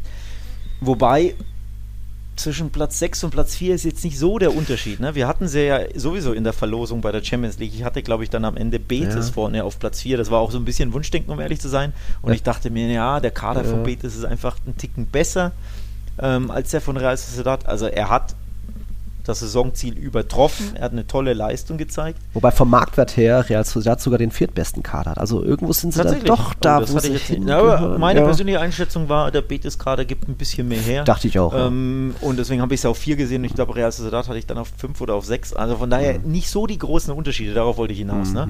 So, und deswegen, den kannst du wählen, aber ist es die offensichtlichste Wahl an sich? I don't know. Es gibt eben dann vielleicht noch den einen oder. Ja. anderen, den man nennen kann. Ne? Und deswegen muss man auf jeden Fall auch einen Xavi Hernandez nennen, weil natürlich hat der enorme Hilfe und Spiele bekommen im Sommer, aber trotzdem, was, die, was der für eine Einheit auch aus einer sehr kriselnden Truppe mit viel Verunsicherung, äh, eine sehr junge Truppe auch, was der da zusammengestellt hat, wie die Defensive gestanden hat, auch mit Neuzugängen sofort funktioniert hat, Christensen dazwischen und irgendwie ist da ein Xavi für mich auch auf jeden Fall zu nennen. Das hat sich natürlich auch schon ein bisschen angebahnt in der letztjährigen Rückrunde, wo ja Barca auch schon stabil unterwegs war und dann eben das so fortgeführt und da eben ist, verdient sich auch Xavi durchaus Lob und Lorbeeren. Das wird ihr doch bestimmt auch ein bisschen mit Ja, eben dabei. den Meistercoach. Äh, ich wollte es nicht offensichtlicherweise aussprechen, deswegen bin ich fast schon dankbar, dass du es machst. Ja. Ähm, den Meistercoach musst du natürlich nennen, wenn wir von Barca in der größten Krise nennen, äh, reden oder gesprochen haben, wenn wir da darüber nachdenken, dass er ja letzte Saison im, ich glaube Dezember, da übernommen von Kuman und da war Barca Neunter. Und dann hat er ja nicht nur diese tolle Rückrunde, ne, wo sie da irgendwie von fünf Spielen vier mit vier Toren oder so gewannen. Ne? Da hatten sie diesen Run, der dann nicht ganz gereicht hat, um beim Meisterschaftskampf bis zum Ende mitzureden. Aber da hast du schon gemerkt, er entwickelt sie weiter. Und jetzt macht er sie in seiner ersten richtigen Saison zum klaren spanischen Meister mit zehn Punkten Vorsprung. Also es wäre ja töricht, ihn nicht zu nennen. Aber du kannst natürlich auch das Argument bringen, naja, aber Barca und Real Madrid, die wären Ja. halt Meister. Wer sonst? Ja. Klar, Atletico, fühlt- aber ist ja trotzdem der Herausforderer. Also es ist nicht vielleicht dann doch nicht so Mhm. das super, äh, die super, super, super Leistung mit Barca oder eben mit Real Meister zu werden, vor allem wenn die einen irgendwie 150 Millionen investieren in Rafinha, in Kunde, äh, in, in Lewandowski. Ne? Das ist auch die andere Seite, die ich auch verstehen kann. Also ich nehme ja immer so zwei Seiten ein, weil ich mir selbst unsicher bin, wie man merkt. Ne? Ich streite mit mir selbst fast schon. ähm, aber ja, es gibt, Ja. es gibt diese zwei Seiten. Und deswegen, ja, kann man Schar wieder wählen, sollte man vielleicht auch, aber es ist nicht alles so perfekt, ne? Da erinnere, erinnere ich mich an die letzte Saison. Da hatte ich nämlich Ancelotti genommen. Du hattest gesagt, ja, das ist ja aber kein Wunder. Du hattest dann äh, Pellegrini genommen vom BTS Pokalsieger. Und da wären wir dann jetzt bei meinem Platz 1, weil ich glaube, Jacoba Arasate verdient da auch natürlich großes Lob. Wir müssen natürlich ein bisschen Tiki-Taka-Awards mehr auf La Liga beziehen, aber trotzdem, was Osasuna generell in dieser Saison geschafft hat, dann auch mit der Doppelbelastung in der Copa del Rey ins Finale zu kommen, dann trotzdem noch in der Liga am Ende auf Platz 7 abzuschließen, das ist ein Riesenjob. Also da hat Osasuna auch stark überperformt. Nicht die stärkste Mannschaft, die am meisten überperformt hat, aber sie waren letztes Jahr Zehnter, sind jetzt eben Siebter geworden. Vom Marktwert her sind sie eigentlich eher ich war auf Platz 12 gelandet, also auch da stark über, überperformt und das eben auch mit konstanter, langfristiger Arbeit irgendwie. Du hast vorne ein paar Killer, die, nicht, die sich nicht streiten um den Platz äh, mit Budimir, Chimiavila, Kike Garcia und so weiter. Hinten sind sie kaum zu überwinden. Also unangenehm, aber trotzdem gut. Und jetzt Abde war da auch eine Bereicherung. Also ich würde da schon ein Arasate den Platz 1 gönnen und ich könnte mir vorstellen, ich dass auch. Du, du auch hast. Ich auch. Aber das ist, das überrascht jetzt unsere Stammhörer nicht. Wir Ja, loben ja aus der Sona, vor allem ich Ja. lobe sie ja gefühlt jede Woche. Ne? Nach dem Pokalfinale 1 habe ich sie gelobt, nach dem leider verlorenen Pokalfinale habe ich sie gelobt und letzte Woche ja auch, als sie äh, Europa erreicht haben. Ja. Also von daher ist das äh, eine ganz, ganz tolle Leistung und eben mit unfassbar bescheidenen Mitteln bei Mhm. einem, ja, Traditionsclub, aber eben sehr kleinen, äh, beschaulichen Traditionsclub, der kaum Gelder hat, ne? der, der einfach Mhm. Ja eine tolle Mannschaft da mit, mit minimalem ähm, Einsatz Ja, da, also finanziellem Einsatz. Ähm, tolle, tolle Ergebnisse erzielt. Von daher ziehe ich da meinen Hut und äh, finde das ja irgendwie eine krassere Leistung als eben Xavi, der dann mit Rafinha, Kunde, Araujo, Christensen und Lewandowski und Petri Meister wird. So ehrlich muss ich da einfach sein. Ja. Ähm, ich möchte aber auch zum Beispiel noch erwähnen, ähm, was hier bei Mallorca los Ah, ist mit genau. äh, Javier Aguirre. Ja. Ähm, da muss ich mich ja fast schon entschuldigen, die hatte ich als letzten getippt. Ich glaube, du sogar auch. Ich ne, auch, vor der ja. Saison. Ich hatte sie als Absteiger getippt und zwar den letzten Platz. Er hat sie letztes Jahr schon ge gerettet. Da hatte ich mich schon, hatte ich meinen Hut gezogen, Mhm. hätte ich so nicht erwartet. Und dass er sie jetzt fast nach Europa lotst. Mhm. Ne? Drei Punkte haben gefehlt hinter Osasuna. Mallorca wurde Neunter. Also auch Aguirre. Eine super, super, super Leistung hingelegt. Ähm, gehört da auch definitiv mit aufs Treppchen, wobei das Treppchen ein bisschen eng wird langsam. Ne? Ich finde, ähm, ich finde, du kannst natürlich auch ähm, erwähnen, wie, wie Rayo wieder eine tolle Leistung gemacht hat. Also Mitchell, Andoni mit Girona, ja, alle. was ja. der da rausholt. Ähm, genau, Girona gehört dazu, ähm, ihr Coach. Also es gibt schon ein paar Trainer, die, die Mhm. wirklich eine tolle Leistung ähm, an den Tag legen, die, die da sehr viel mit sehr bescheidenen Mitteln Mhm. sehr, sehr viel rausholen, wo man echt ja, einfach nur den Hut ziehen muss. Und Ja. Arasata ist so ein bisschen stellvertretend für die. Genau. Deswegen würde ich äh, mitgehen, dass ich sage, Arasate ist Das die ist Nummer schön. 1 und Xavi vielleicht die Nummer 2 und dann Ja. Imanol Alguacil die Nummer 3. Mhm. Ja, das ist doch schön, da sind wir uns einig. Und eben dieser andere Trainer mit A, so hatte ich es mir notiert, der kommt vielleicht noch in einer anderen Kategorie vor, auch wenn es da jetzt gleich nicht um äh, Trainer geht. Wir sind jetzt in der Kategorie, so wir kommen jetzt zu den Überraschungen der Saison. Das gibt es jeweils als Club und auch als Spieler. Später auch so die Enttäuschung, Flop der Saison als Club und Spieler. Wir sind jetzt beim Überraschungsclub der Saison. Ähm, dort habe ich jetzt, könnte man jetzt auch nochmal Osasuna irgendwie nennen, aber die habe ich jetzt nur nochmal auf Platz 3 gesetzt, weil das war riesig, aber wir haben ja vorne schon gelobt und die, die Trainerauszeichnung geht dahin.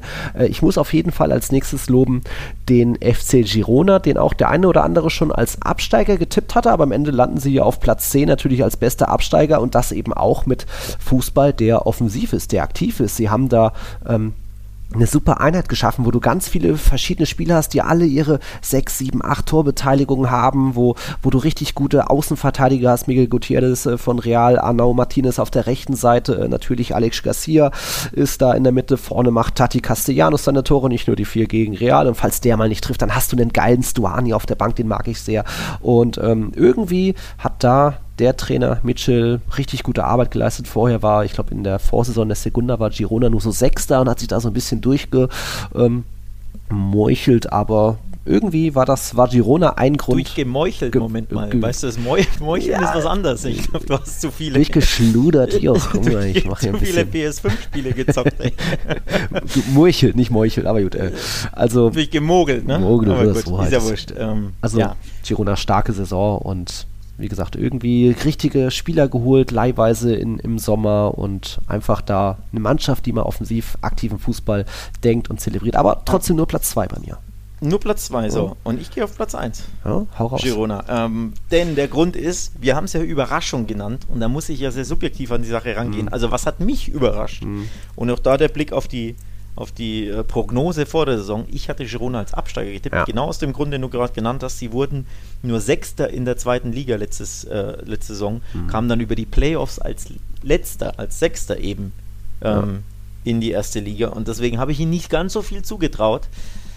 Natürlich muss man äh, immer bedenken, wer da im Rücken steckt von Girona. Ja. Und das ist einfach die Citigroup. Ne? Da, da gibt es Mhm. andere finanzielle Mittel, da gibt es andere Verflechtungen, andere, andere Du Möglichkeiten. kriegst Leihspieler viel einfacher. Das, Genau, ist ja- natürlich. Und auch kannst du ein bisschen wahrscheinlich mehr zahlen. Also Jan Kuto beispielsweise, ein Beispiel, weil ich das äh, zufällig weiß, den wollte Barca vor zwei oder drei Jahren holen für, keine Ahnung, 5 Millionen. Und der ist zu Man City und Man City hat ihn an Girona ausgeliehen. Tja. Hat natürlich ein, schon ein bisschen Geschmäckle in dem Mhm. Fall, also aus, aus Barca Sicht, ne, dass du das, ja, dass Girona so einen Spieler bekommt, den einfach Barca eigentlich normalerweise will. Aktuell Also haben sie Janke Herrera ausgeliehen, also das kommt Genau schon. so. Ja. Die Möglichkeiten sind andere, das gehört auch zur Wahrheit Mhm. dazu, aber sie haben mich einfach überrascht, dass sie A, so gut mitgehalten haben. Sie hätten auch beinahe Europa erreicht. Ne? Wenn sie äh, bei Osasuna am am letzten Spieltag gewinnen, sind sie sogar Siebter und Mhm. spielen in Europa. Und eben die Art und Weise, wie sie gespielt haben. Ne? Das war Ja. mit Rayo ähm, der erfrischendste Fußball, wenn man mal von den Top 3 ähm, Mhm. ne, absieht, also von Real Barca Atletico. Offensiv, starkes Gegenpressing, Vollgas. mutig, draufgängerisch, Vollgas. Die wollen Fußball spielen, die wollen Tore schießen, die trauen sich was. Das ist einfach wirklich erfrischend der Fußball und für mich eben überraschend erfrischender Fußball. Deswegen all in all, Platzierung, Art des Fußballs und eben meine eigene Einschätzung vor der Saison, die komplett daneben lag. Deswegen ist für mich Girona die Überraschung der Saison. Ja, bin ich froh, dass ich sie nicht als Absteiger getippt hatte, weil ich eben schon gesehen habe, da steckt schon was im Kader drin. Ich glaube auch Marktwerttabelle Platz 13. Trotzdem überperformt mit am Ende Platz 10, aber wer eben am meisten überperformt hat, die hat man eben schon angesprochen. Äh, sieben Plätze höher als in der Vorsaison. Da war Mallorca nur 16. in der Marktwerttabelle, sind da auch nur auf Platz 16, aber sie sind am Ende 9. gewesen, drei Punkte. Für mich ist das die Überraschung der Saison. Auch da nochmal das Lob eben an Javi Aguirre. Das war einfach mit, ja, natürlich begrenzten Mitteln und auch ekliger Fußball. Wir reden über eine Mannschaft, die hat äh, den zweitwenigsten Ballbesitz, 40 Prozent, die drittschwächsten Passgeber sind sie mit 75 Prozent. Sie haben in Europa die zweitmeisten Fouls, 16 Stück, nur Real Sociedad hat noch ein paar mehr. Ähm, das ist schon alles oh, nicht immer so schön anzuschauen, haben natürlich auch die meisten Karten, aber trotzdem, die haben 50 Punkte in 38 Spielen geholt. Äh, Ich war dort, als sie Real Madrid geschlagen haben. Das war nicht schön, das war eklig, aber ähm, da muss man dann eben auch, äh, weil wir beide sie als Tabellenletzte getippt hatten, äh, lobend erwähnen. Und auch unser Patron Kiran hat uns dazu geschrieben. Äh, er fasst das nochmal ganz gut zusammen. Er schreibt, ich finde, Javier Aguirre hat sich neben den offensichtlichen verdächtigen Trainern wie Iraola, Arasate, Alguacil echt mindestens eine Erwähnung verdient. Aguirre-Teams sind zwar chronisch torungefährlich, aber mit diesem Mallorca-Kader am Ende nur drei Punkte vom Europapokal entfernt zu sein, während man letztes Jahr schon den Karren aus dem Dreck gezogen hat, finde ich beeindruckend. Und da kann ich nur zustimmen. Ich habe gedacht, er ist der ultimative Feuerwehrmann, hat das letztes Jahr irgendwie noch äh, Mallorca vom Abstieg gerettet und dann würde, ich glaube, ich habe sie sogar getippt, als dort den ersten Trainerwechsel wird es bei Mallorca geben. Den gab es dann bei Elche, glaube ich, oder Valencia, egal. Ich glaube, ich hatte ja auch, ja. Mhm. Als, als nicht nur als Absteiger, sondern auch erster Trainerwechsel. Also da lag ich ähm, daneben und auch das ist natürlich eine Top-Überraschung, aber umso besser, ne? dass du Ja. Mallorca wählst, dann kann ich Girona wählen. Ja. Denn Mallorca war meine Nummer 2 auf dem Zettel. Ja. Von daher, Das traute. Einigkeit mal wieder. Wahnsinn. Ja, wie man nimmt, aber ja, passt schon. Okay, und dann zum überraschendsten Spieler der Saison. Das muss jetzt eben nicht sein wie hier Breakthrough und Rookie, der unbedingt jung sein muss, der vielleicht auch schon mal letztes Jahr gespielt haben, der da eben einfach nochmal was Neues zeigt, sich mega weiterentwickelt hat oder was ich einfach ihm nicht so zugetraut hätte, um da auch mal so zwei, drei Spieler zu nennen. Ich hätte zum Beispiel nicht einem Christensen ähm, zugetraut, so solide, so sicher hinten die Abwehr zusammenzuhalten. Ich weiß, ich habe den vorher natürlich das ist ein gestandener Spieler von Chelsea, ja, aber. Weltklasse oder vielleicht internationale Klasse. Aber ich dachte halt auch, Das dass Araujo und Kunde die Innenverteidigung sein werden. Dann kommt der da rein und ist der zweitbeste Passgeber der Liga. Das hatte ich halt auch nicht auf dem Schirm, dass, dass der mit Toni Kroos damit halt. ist für mich aber keine Überraschung Ja. gewesen. Nee. Deswegen bei mir jetzt nur Platz 3. Bei mich hat es einfach, ähm, war ich da sehr positiv und die Art und Weise so ruhig, entspannt, ohne irgendwie. Ich glaube, der, hat- der kommt doch auch meistens ohne Foul aus. Also ist jetzt nur ein leichter Call, um da nochmal Barca vielleicht ein bisschen zu würdigen. Mein Platz 3, wen, wen hast du noch so? Ähm, ja, ich muss ehrlich sagen, ich neige da wieder stark dazu, Alejandro Balde zu wählen, weil wieder Thema. Ich gehe aufs Wort, ne, von der Bedeutung des Wortes, die Überraschung. Für mich war absolut überraschend, dass er den Stammplatz von Jordi Alba ähm, erkämpft hat, dass er sich etabliert hat und dass er eigentlich jetzt mittlerweile nicht mehr wegzudenken ist aus dieser Mannschaft. Also wirklich Breakthrough, mhm. Die mich überrascht. So, ähm, deswegen, ich will natürlich auch nicht zweimal den gleichen nennen, so ehrlich will ich auch sein. Ja. Aber es passt halt einfach, weil er wirklich eine absolute Überraschung für mich ist, dass er sich so schnell, so krass etabliert hat, so krass mhm. entwickelt hat ähm, mit seinem Speed. Also ist er wirklich der ja, spanische Alfonso Davis, wenn du so willst. Ne? Ähm, wirklich da eine, ja. eine tolle Entwicklung genommen. Aber ja, ein bisschen eine langweilige Nominierung. Ja. Ich gebe es zu, ich gebe es zu. Es gibt auch ein paar andere Namen. Ja, und ein anderer Name wäre bei mir, ein Name, den man schon öfter wahrgenommen hat in der Liga. Es ist nicht seine erste Saison, auch nicht seine zweite. Ähm, der ist im Sommer gewechselt vom FC Valencia zu Mallorca und ähm, da eben schon natürlich, wir haben Mallorca gelobt, weil sie auch so ein Top-Duo vorne haben. Murici, Murici ist der eine, aber der hat hinten eben auch hinter ihm einen genialen Dribbelpartner, der auch ziemlich eklig ist. Also Kang In Lee hat sich da eben auch mit seinen 22 Jährchen ziemlich weiterentwickelt, steht auch bei irgendwie weit über 10 Torbeteiligungen und ist, wie gesagt, nach Vinicius der Spieler mit den, mit den meisten Dribblings in der Liga und ist da einfach auch ähm, irgendwie schwer zu greifen, schwer zu verteidigen, immer auch ein bisschen wahnsinnig vielleicht schon, dass er auch kurz vor, vor einem Ausraster ist oder irgendwie von der Tätigkeit, aber irgendwie hat er mich da schon auch überrascht. Ist aber da nur Platz 2, aber trotzdem ähm, sehr starke Saison von ihm. Er ist da auch eins der ganz äh, großen Gesichter bei Mallorca. So, und wen habe ich jetzt noch auf dem Zettel? Dann, dann ich glaube, ich nehme jemanden, der, äh, der dich auch nicht über, überraschen wird. Als Überraschung. Ich, ich habe Arnau Martinez auf dem Zettel oh, ähm, von, von Girona, okay. der mich auch ja, überrascht hat. Also ja. wie Girona selbst quasi so ein bisschen stellvertretend mhm. ähm, für, für die Katalanen, der hier ähm, ja, nominiert wird in der mhm. ähm, bei dem Award. Macht er schon auch sehr schön Dampf, ist sehr jung, also kann ja, könnte man auch wunderbar als Rookie nehmen, mhm. ne? ist 20 Jahre alt und macht da, ähm, mhm. macht da richtig schön Dampf auf der rechten Seite. Einer dieser sehr interessanten Außenverteidiger, die es in Spanien scheinbar immer häufiger gibt. Ne? Mhm. Ähm, links wie rechts, ja. Schon. Links wie rechts, also Balde ist der eine, jetzt Anau Martinez hier, wer ist gerade von Rayo zu Real Madrid? Fran Garcia natürlich. Fran Garcia, genau, so. Den kannst du auch nennen. Mhm. Also da gibt es ein paar Spieler, die ja, für Qualität sorgen auf den Außen und ja. Anau Martinez ist für mich auch da zu nennen. Ja. Also tolle Leistung gezeigt bei, wie gesagt, dem der Überraschungsmannschaft für mich, die ich gewählt habe. Hm. Deswegen Arnau Martinez als Überraschung. Echt? Dann, Why not? Dann nimmst du jetzt nicht eine Alex Garcia oder so. Also, wie gesagt, gab viele gute Gesichter bei Girona. Ja, das war ja auch meine 1B beim Rookie. Äh. So, ich wollte jetzt nicht komplett die eine äh. Kategorie äh, ne, Zuballern mit den gleichen. Auf die, auf die andere äh, anwenden. Deswegen, ich muss ja ein bisschen variieren, aber es gleicht sich logisch. Ne? Breakthrough ist ja irgendwo eine Überraschung, denn ja. du hast damit nicht gerechnet. Ja. Ne? Wenn jemand du einen Durchbruch hat und du rechnest damit nicht, dann ist er automatisch eine Überraschung. Von daher. Hm, ne? Okay. Das war dein Platz 1. Mein Platz 1 ist jemand, der eigentlich überhaupt kaum Torbeteiligung hatte. Ich glaube, in 37 Einsätzen war das mal eine Vorlage, was natürlich irgendwo ein bisschen wenig ist, aber er hat halt öfter auch mal als Linksverteidiger aushelfen müssen und ähm, ich hab, man hat auch schon von Eduardo Camavinga in der Vorsaison viel Gutes gesehen, speziell in der Champions League. Aber was der in dieser Saison nochmal abgerockt hat, wie cool und leichtfüßig und teilweise frech und frisch das war, das hat mich schon sehr beeindruckt, weil ich dachte auch immer, den kann man gut weiterverkaufen, aber mittlerweile ist er halt auch irgendwie ich will nicht sagen kurz vor der Weltklasse, aber er hat eben auch eine enorme Entwicklung gemacht. Und was meine ich damit? Dass er in der Hinrunde oft noch von Carlo Ancelotti kritisiert wurde, weil er hier und da das Positionsspiel nicht immer gehalten hat, wenn er von Beginn an gespielt hatte. Dann gab es öfter mal Auswechslungen zur Halbzeitpause schon, weil er früh eine gelbe Karte gesehen hat.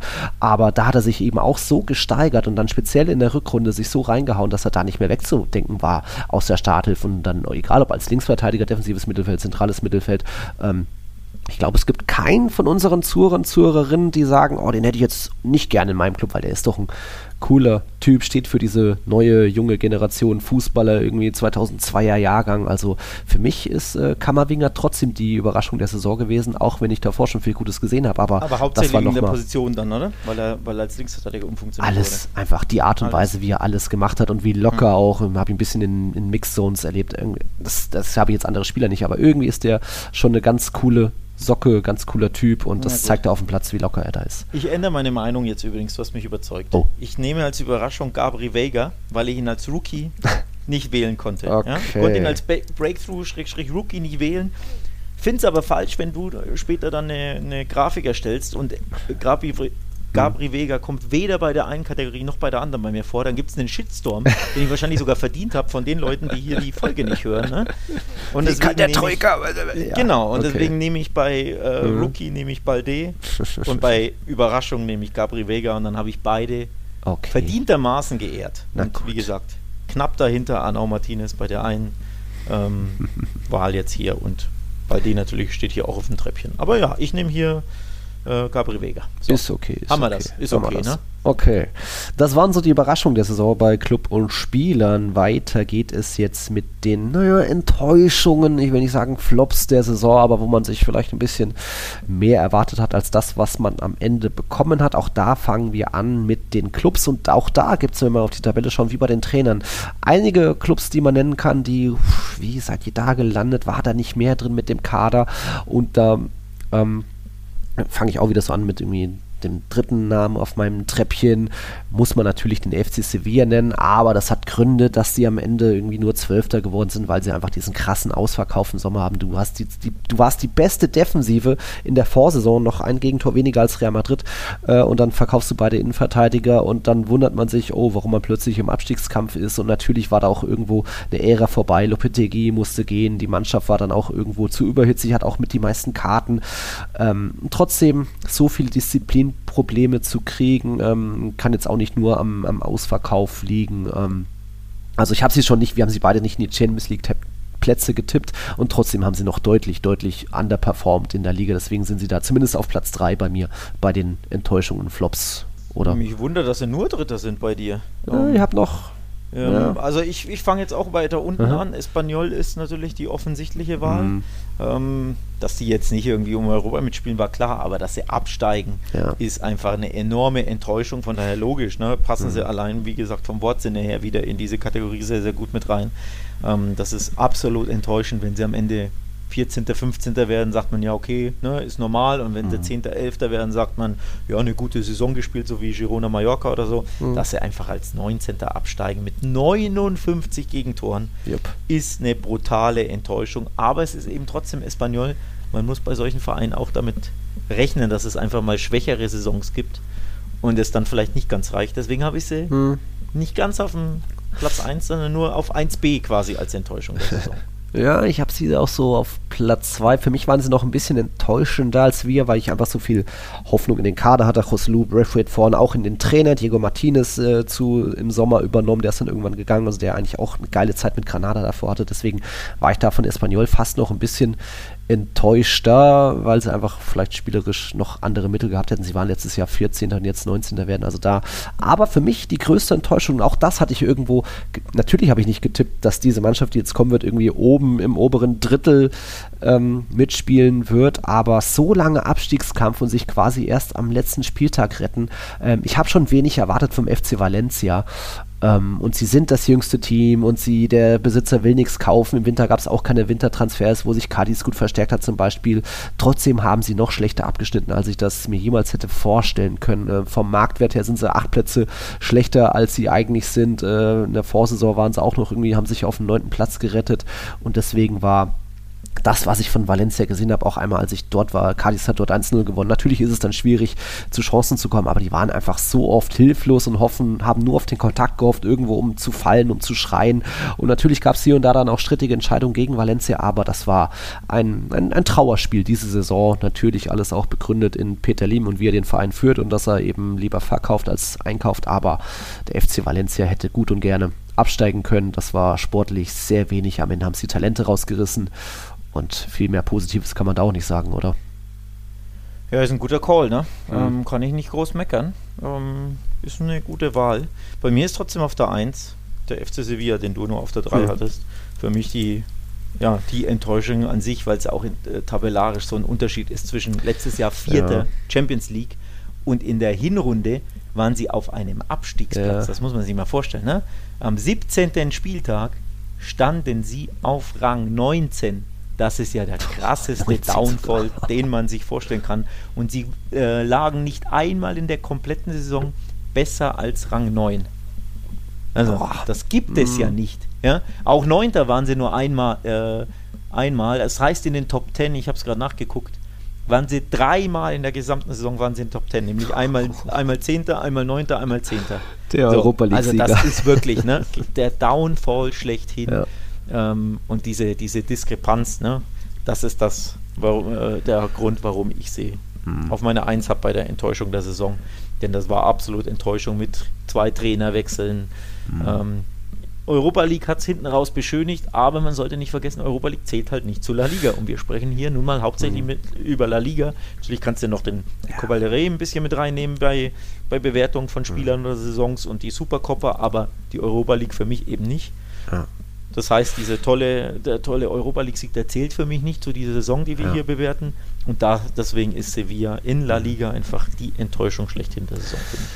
Ja, ich habe da halt eben primär auch so ein bisschen geguckt, was steckt im Kader, wie gesagt, so Ausverkauf. Und äh, ich glaube, Sevilla hat nur drei Plätze schlechter als ihr Marktwert abgeschnitten, also zwölf statt neun. Valencia aber eben acht Plätze schlechter, deswegen war ich da nochmal ein bisschen krasser enttäuscht. Man hätte auch den FCL schon nennen können, aber dass die irgendwo Abstiegskandidat sind und dass ich dort schon oft gemeckert habe und die hatten sieben Trainer, diese, deswegen ist das für mich jetzt nicht mega enttäuschend gewesen. Aber wegen Valencia, ja. dass die jetzt im Abstiegssumpf stecken werden, war doch eigentlich klar. Bei all mhm. dem Chaos, den wir hier in dem Verein haben ja. seit Jahren, äh, mit natürlich wieder Trainerwechsel im Sommer, mhm. da sind natürlich bis am letzten Spieltag zittern.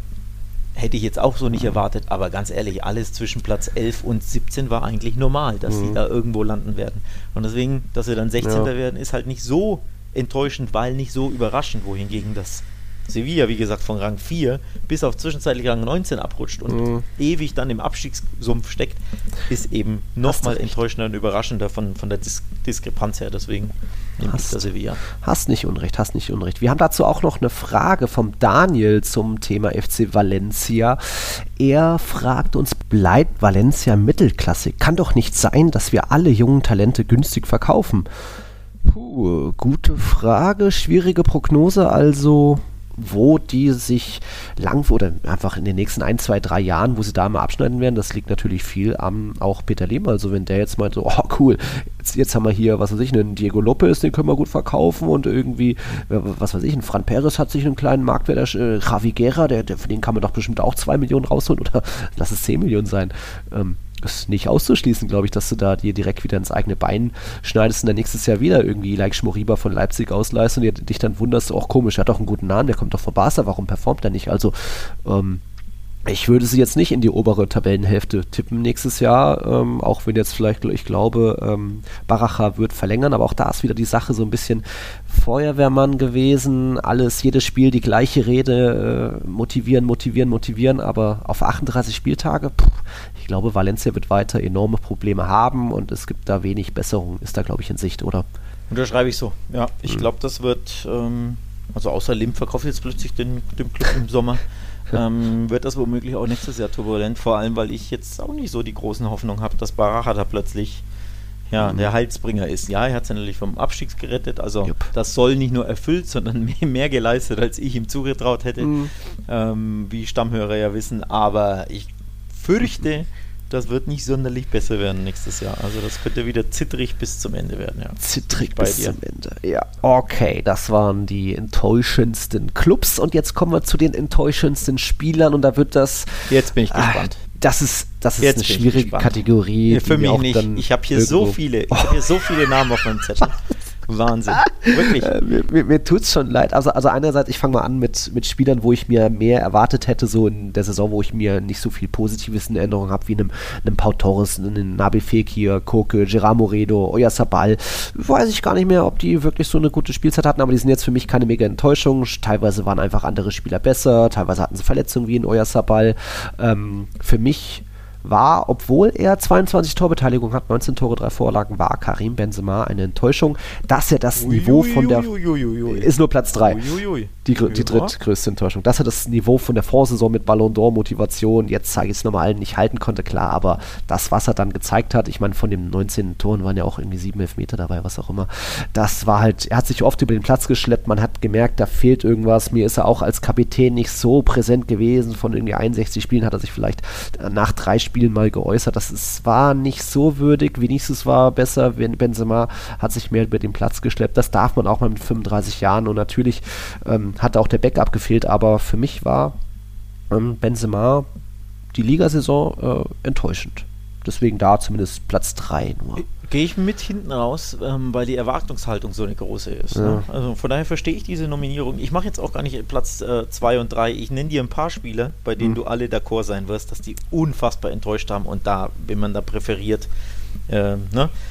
Nianzu, eine brutale Enttäuschung. Wir haben Oh. ihn ja oft äh, hier Ei, ei. in dem Format besprochen, ne? dass er da für 20 oder 18 oder was Millionen von Bayern kam als Stammspieler und dann Junge, so Junge, Junge. unfassbar fehleranfällig. Also was der für Böcke schießt. Also Guter definitiv auch mit Blick auf seinen Betrag, ne, was er gekostet hat. Wenn der jetzt 4 Millionen kostet und aus Frankreich kommt, juckt es ja keinen. Jupp. Aber für 18 oder was Millionen von Bayern als Stammspieler eingekauft, als neuer Kunde sozusagen, wenn man so möchte, hat der brutal enttäuscht, weil er so unfassbar viele Fehler gemacht hat. Also stellvertretend fast schon für Sevilla. Das wäre vielleicht meine Nummer 2, wenn man so will. Wenn du natürlich als Enttäuschung nennen musst, auch wenn es nicht mal mehr überraschend ist, dass er enttäuscht ist, natürlich Eden Hazard, dein alter Jupp. Kumpel. Also ist Jupp. ja klar, den Mann, dass man ihn zumindest hier nennen muss. Mein auch Platz wenn, zwei. auch wenn man ja längst schon abwinkt und gar nichts mehr von ihm erwartet, wobei du ja 8 Tore erwartet hast, du Verrückter, ja? Kostet dich übrigens. Ja, ja. Äh, wie wir Den wissen, aber den muss man nennen. Joao Felix, eine brutale äh, Enttäuschung der Saison natürlich. Ne? Ah, ja Dass er da. Ja gut, da, allein, dass er nichts gemacht hat, Stammplatz Ja. mal wieder nicht, nicht gewonnen, dann geben sie ihn im Winter ab und sind so heilfroh und Atletico Mhm. spielt besser ohne ihn und jetzt im Sommer weiß man auch nicht, ja was will denn der bei Atletico, der wird, der wird ihn nicht spielen. Also Mhm. Felix ist eine brutale Enttäuschung. Ähm, Cavani musst du als Enttäuschung nennen, finde ich, auch wenn er natürlich Mhm. im fortgeschrittenen Alter ist. Aber da hat sich Valencia, glaube ich, auch mehr äh, erwartet von ihm als nur ein paar Spiele und keine Ahnung, was, drei Tore oder vier. Fand ich auch ein Mhm. bisschen enttäuschend. Und mit Blick auf Barca musst du Ferran Torres nennen, der auch bei Barca, finde ich, sehr, sehr enttäuscht hat. Auch Ansu Fati, da wäre ich mir auch äh, gar nicht sicher, wen ich von beiden als, als größere Enttäuschung nehmen wollte. Ansu blieb jetzt wenigstens in der Saison fit, aber das war so wenig, was er gezeigt hat. Also Ferran und Ansu, brutal enttäuschend. Und jetzt lasse ich dich mal zu Wort kommen, bevor ich meine Mhm. Nummer 1 nenne. Ja, ja, also Hazard ist bei mir auch so mit auf dem Treppchen. Man hat ja schon wenig erwartet. Natürlich waren die acht Tore utopisch, weil habe ich mich auch blenden lassen von dieser Saisonvorbereitung. Aber und er kam natürlich auch nur, es, waren nicht mal 200 Minuten, die er zum Einsatz kam, aber das war noch weniger und auch Körpersprache. Und nein, Hazard es ist, äh, glaube ich, ganz gut, wenn er jetzt wirklich mit dem Fußball aufhört, nicht nur Vertrag bei Real Madrid auflöst. Nee, mein Platz 1 kommt vom Meister und ähm, natürlich hat er irgendwo auch seine über 10 Scorer und so weiter, aber weiß ich, von der Nummer 10 habe ich mir irgendwie, er hat so viele Lobeshymnen bekommen. Natürlich gab es da viele Verletzungen und Pech und Rückschläge, aber Ansu Fati habe ich mir dann doch ein bisschen mehr erwartet. Jetzt am Ende waren es noch ein paar Tore, die er gemacht hat, aber da ging es halt um nichts mehr, oder? Das, da war die Saison dann für Barca gelaufen. Deswegen ist für mich tatsächlich, tut mir leid, Ansu Fati da auf Platz 1. Ja, wie gesagt, ich hatte ihn ja auch in der Verlosung Mhm. äh, als einer von mehreren. Äh, ich fand ihn auch enttäuschend, vor allem die, die Leistung an sich. Ich glaube, er hat sogar am Ende sechs Tore geschossen. Die zweitmeisten, wenn ich mich nicht irre, hinter Lewandowski. Da sieht man mal, wie, wie Statistiken das beschönigen können, Lol. weil einfach die anderen nicht so viele Tore geschossen haben und Dembele und Pedri waren ja äh, lange verletzt und am Ende hat er, meine ich, die zweitmeisten Tore bei. Wow. Barca, in La Liga zumindest.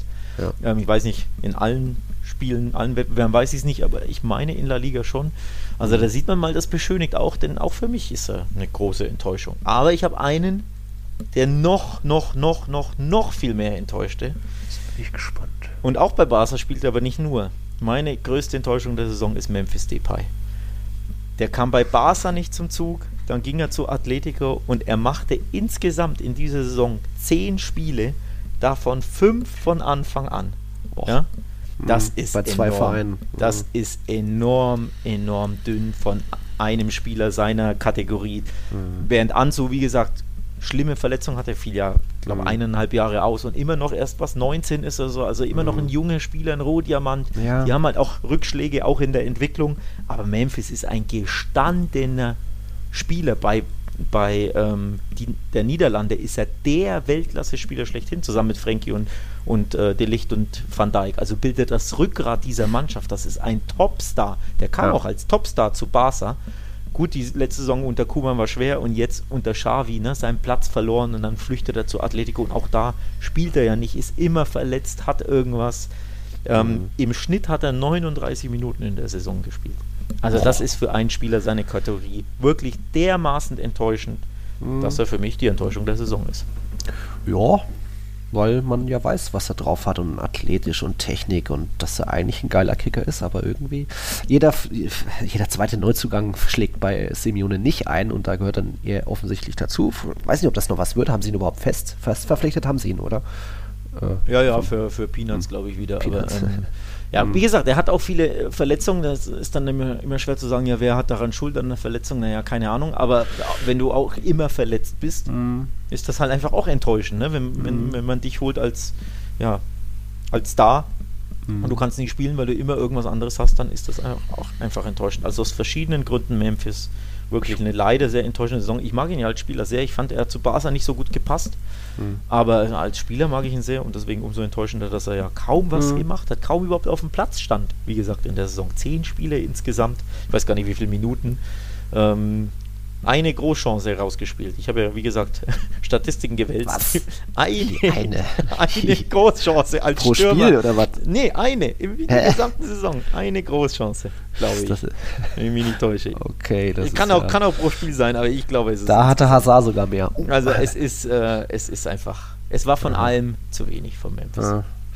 Okay, ja, guter Call. Kann ich nichts dagegen sagen. Das ist dann jetzt das zweite Jahr in Folge, dass du einen Atleti-Spieler als Enttäuschung. Letztes Jahr hatte ich Oblak, du, Marcos Llorente. Wir hatten beide Atleti als Club.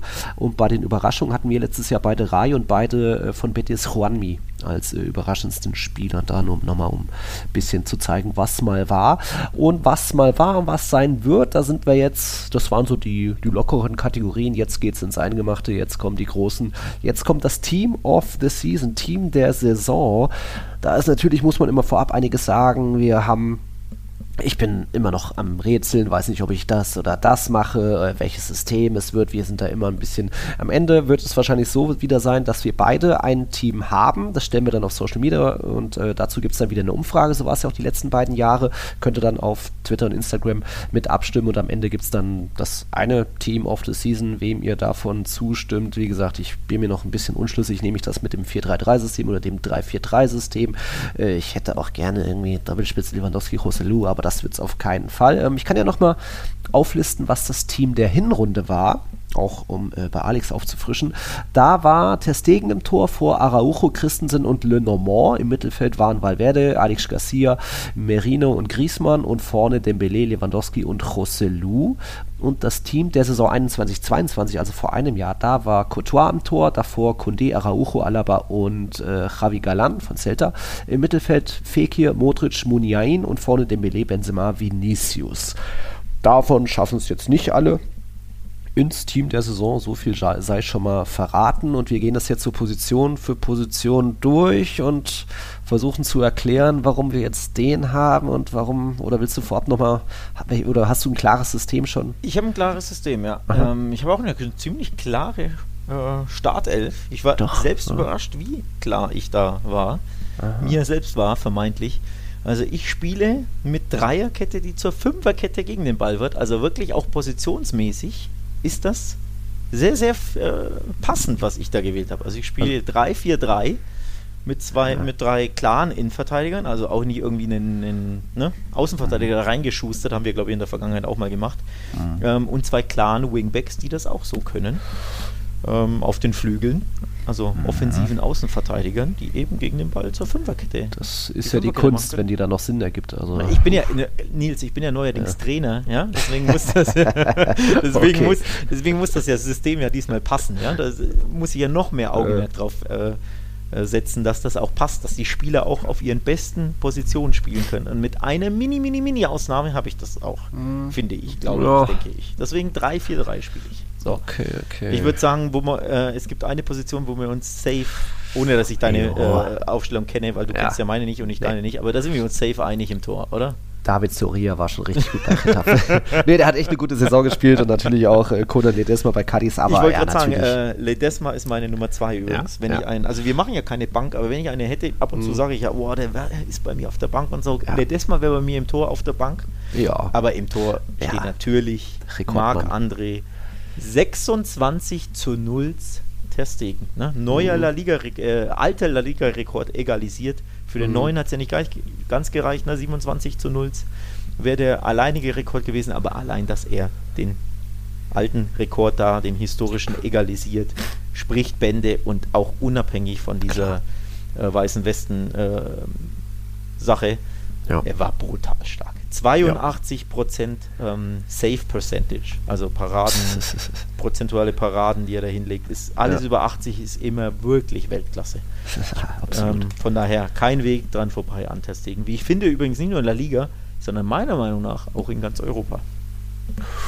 Ja, ja, ne, fällt mir jetzt nichts dagegen ein. Also klar, Marc-André Stegen, Hut ab für diese Saison. Vielleicht hört das ja und da verdient er Platz äh, in unserem Team auf der Season. Äh, der Meistertorwart hat schon mal hohe Chancen, aber was Stegen auch diese Saison gezeigt hat, auch wenn bestimmt die Abwehr nicht weniger schlecht war, ähm, ist das schon mal ein klarer Call. Und ja, da ist jetzt, jetzt kommen wir schon zur Abwehr und da ist eigentlich jedes Jahr so die Sache, ah, haben wir Außenverteidiger, haben wir nicht. Es gab gute Rechtsverteidiger wie ein Juan Voigt, wie natürlich auch Fresneda von Valladolid. Ähm, Molina ist ein starker Typ. Ah, Du hast, hattest von äh, Girona Anao Martinez mit dabei, aber irgendwie habe ich jetzt, ich weiß nicht, ob ich, ich glaube, ich nehme keinen Rechtsverteidiger, weil ein Voigt hat mir gefallen, aber das war jetzt auch nicht bei Villarreal der einzige Mann oder der, der Beste. Also Arnau Martinez ist bei mir auf der Bank, wenn wir schon von der Bank sprechen. Ähm, also hätte es fast ins Team geschafft.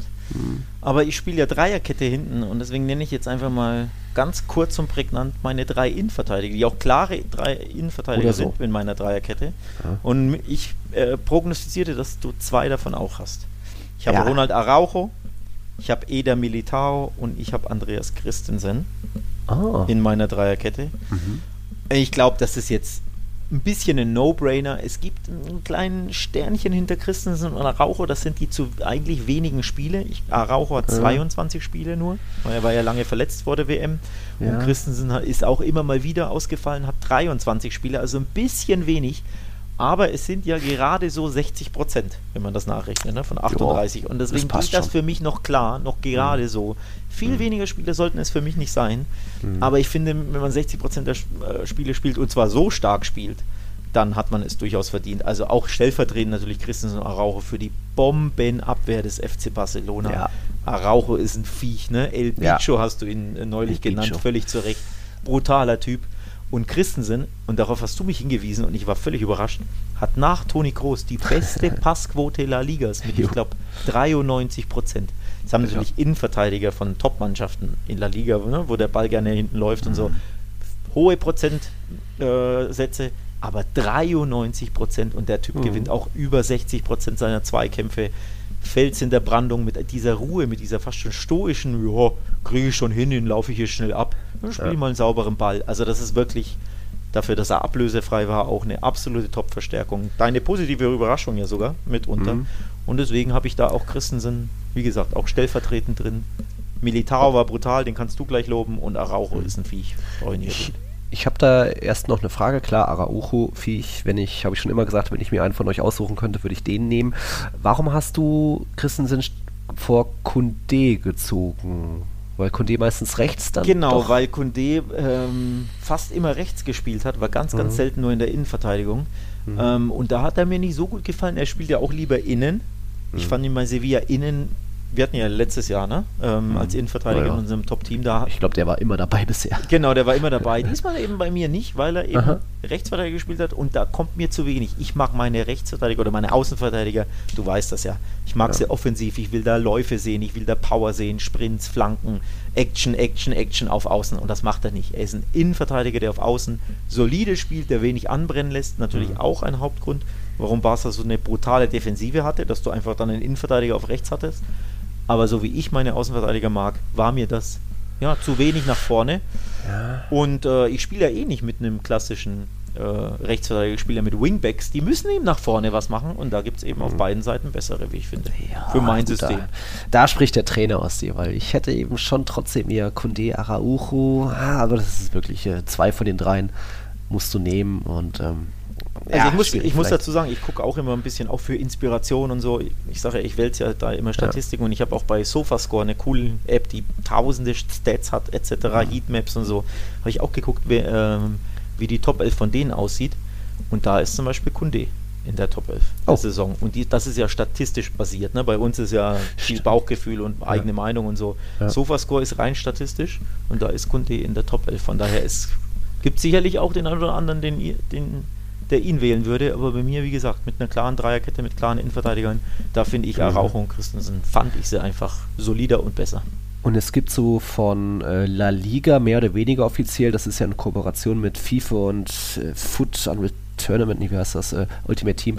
Da, die haben da mehr nicht ein Team der Saison, sondern ein Kader der Saison und da ist ein Kunde dabei, aber weder Araujo noch Christensen, was komisch. Also David Garcia noch Militao, Javi Galan, Molina und Balde sind dabei, aber nicht die anderen beiden. Also ja, da bin ich noch ein bisschen am Zweifeln, ob ich, ich glaube, ich nehme eher trotzdem Kunde mit rein mit Araujo und ja, Real Madrids Defensive war diese Saison nicht meisterwürdig und trotzdem war vielleicht auch Militao, der äh, am höchsten performt hat, der auch mit, ich glaube, die meisten Blöcke in La Liga hat, also Schüsse geblockt, durchschnittlich über eins pro Spiel. Er ist auch der torgefährlichste Verteidiger und auch der beste Kopfballspieler mit den meisten Kopfballtoren, fünf Stück. Deswegen hat er sich da auch nochmal in der Rückrunde nochmal gesteigert, deswegen verdrängt er für mich dann auch äh, einen Robin Le, Normand aus dieser Elf. Ähm, was schade ist, weil Le Normand wie viele andere auch eine richtig gute Saison gespielt hat, gar keine Frage. Aber für mich ist die Abwehr dann eben, ich glaube, dann entscheide ich mich auch mehr und mehr fürs 3-4-3 mit äh, Kunde, Araujo und Militao. Militao auch in der Sofascore ähm, hm. Saison 11 mit elf Nominierungen übrigens. Also elfmal war der in der, im Team of the Week von Sofascore, Aha. Militao. Das ist ein brutaler Wert, ein brutaler mhm. Wert. Fünf Tore, du hast es angesprochen, also auch super wichtig offensiv. Ist ja für mir auch immer nicht ganz so unwichtig und 66% Zweikampfquote im Militär. Das ist eine der besten in der kompletten ja. Liga. Ich habe jetzt nicht jeden Verteidiger nachgesehen, aber alles ja. über 60 ist super, super stark und ich glaube, er und Araujo sind da absolute Tiere. Also mhm. gegen den Ball gut, mit dem Ball, Passquote mhm. ist eh klasse. Äh, wie bei jedem Realverteidiger, sogar Nacho hat ja über 90 Prozent. Ne? Das ist jetzt nichts Neues. Also Militao gehört da auch einfach rein, hat mhm. eine tolle Saison. Wie gesagt, die letzten vier Spiele bei Barca und Real muss man immer so ein bisschen ne, abziehen, weil da ging es für mhm. beide um nichts mehr. Da hat auch, glaube ich, äh, Militao gepatzt bei in Girona oder wo war. Also ja, das war drei alle Gegentore. Vier alle vier. Äh, alle vier sogar. Äh, ich habe das ausgeklammert, weil das ja, ja. hat einfach nicht die Saison ja. wieder gespiegelt. Genau. In der Saison war einfach klasse. Mit, ja. wie gesagt, der einen Ausnahme, aber da ging es halt einfach um nichts mehr. Also ich kann Ter Stegen ja auch nicht angreifen, dass er irgendwie in den letzten vier jo. Spielen acht Tore kassiert, äh, wenn die Abwehr keinen Bock mehr zu verteidigen, ja. weil es um nichts geht. Ne? von, von ja. daher. Christensen, Militao, Araujo, das ist eine brutale, brutale Dreierkette ja, auch ein Jiménez kann man bestimmt nochmal erwähnen, der bestimmt so bei Atleti da auch äh, sich wieder gefangen hat zu ja. alter Form und wie, wie gesagt, äh, Außenverteidiger ist immer die Sache. Ich hätte, letztes Jahr hat man Javi Galan drin, der war auch diese Saison nicht schlecht. Man hätte auch über Fran Garcia nochmal nachdenken können. Leider hat sich Reynildo das Kreuzband äh, vor einigen Wochen gerissen, deswegen war das dann auch nicht, oder ist er nicht mehr so präsent in Gaia bei Valencia, aber gut, die waren, haben gegen den Abstieg gekämpft, also so viel bewegt hat er dann vielleicht auch nicht. Jiménez ähm, übrigens auch äh, 65% Zweikampfquote, also der ist auch in in dieser, in dieser Riege mit Militao, Rauch und Co. Ja. Absolutes Viech. Aber wie gesagt, ich fand ja. sie eben besser, auch weil die Saisons natürlich besser waren von den anderen beiden ja. Vereinen. Ja, das spielt ja auch immer okay. eine, eine, ein bisschen eine Rolle. Ne? Du willst ja auch irgendwo das so minimal mit einkalkulieren, was eben die Vereine gemacht haben, damit die Spieler auch die Vereine repräsentieren. Ja. Da gehören einfach von der best, mit Abstand besten Defensive La Ligas einfach zwei Innenverteidiger mit rein, finde ich. Jupp. Jupp. Okay. Mittelfeld. Der offensichtlichste Call ist wahrscheinlich Petri. Korrekt. Ähm, ja. Ich hatte gedacht, dass er sehr oft sehr lange ausgefallen ist, aber tatsächlich hat er trotzdem, ich meine, 26 Spiele gemacht, also mehr mhm. als ich es irgendwie im, im, Hinterkopf hatte. Mhm.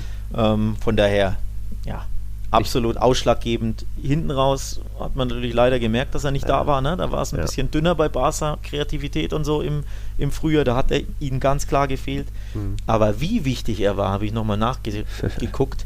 Petri hat viermal das 1 zu 0 Siegtor in der Saison geschossen. Das hatte ich gar nicht auf dem Schirm. Ich habe das ja. jetzt extra nochmal nachgeguckt in der Recherche.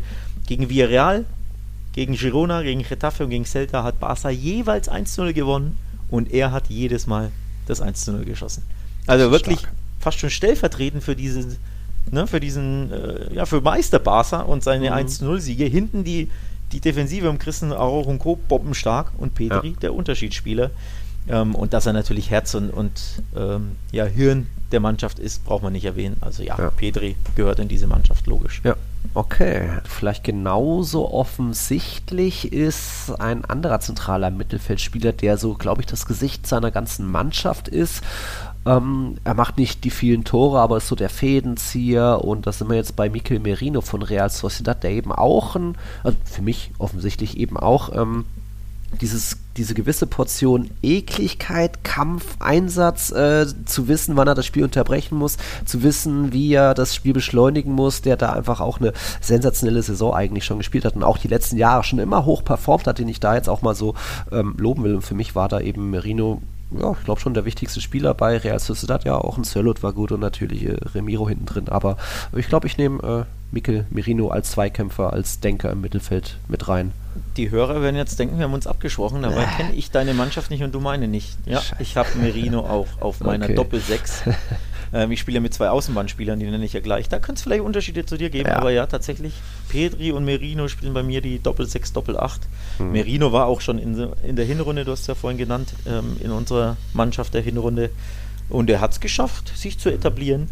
Zwei Tore ist jetzt nicht so prickelnd für einen Mittelfeldspieler, aber neun Assists ist alles andere als verkehrt. Und zwölf Big Chances created. Zeigt oh. auch auf, dass er gegen den Ball und mit dem Ball einfach ja. super, super wichtig ist für Real Sociedad. Und auch da stellvertretend für die tolle Leistung von Real Sociedad, dass mhm. das eben eine Teamleistung war. Ne? Die sind Vierter geworden, die haben eine super Saison gespielt, ihr, ihr Ziel übertroffen und erreicht. Und ja. ich habe keinen anderen Spieler von Real Sociedad. Also einen muss ich ja stellvertretend ja. wählen. Genau, da ist es offensichtlich, dass man dann Merino wählt. Ja. Also Herz und Lunge und Hirn und Arbeiter und alles mhm. ähm, in der Schallzentrale von Real Sociedad und bei uns auch in beiden Mannschaften. Stark, Nils. Oh. Ich glaube, meinen nächsten hast du aber nicht, ähm, wo ich mir jetzt auch nicht hundertprozentig sicher bin, soll ich mit reinnehmen, weil jetzt die Mannschaft, die war gut, aber jetzt auch nicht irgendwie Europapokal abgeschnitten. Ähm, er kommt von Rayo Vallecano, ist halt ein typischer Kicker, der auch wendig ist, dribbelstark ist, auch schwer zu greifen, der kann dir mal aus 25 Metern einen reinhauen, der wird gefault und läuft weiter. Nennst Bitte? du easy? Ach mal, ja, aber sag bloß, du hast den auch. Nee, den ja. habe ich nicht. Den ah, gut. Ich sag Easy Palasson, na gut. Das dachte ich schon. Nee, den habe ich nicht, weil in meinem ja. System ist kein Platz für noch einen weiteren ja. Zentralen. Ich spiele ja, wie gesagt, 3-4-3 mit zwei Außenbahnspielern und drei Stürmern. Heißt bei mir, sind nur noch zwei Außenbahnspieler übrig. Ich habe eben keinen Platz für einen Achter, einen Sechser oder einen Zehner. Und deswegen, ähm, ja, kein Platz für Easy, der auch, ja, gerne die Bank bei mir, äh, auf die Bank es schaffen darf, aber eben nicht in die Stammelf.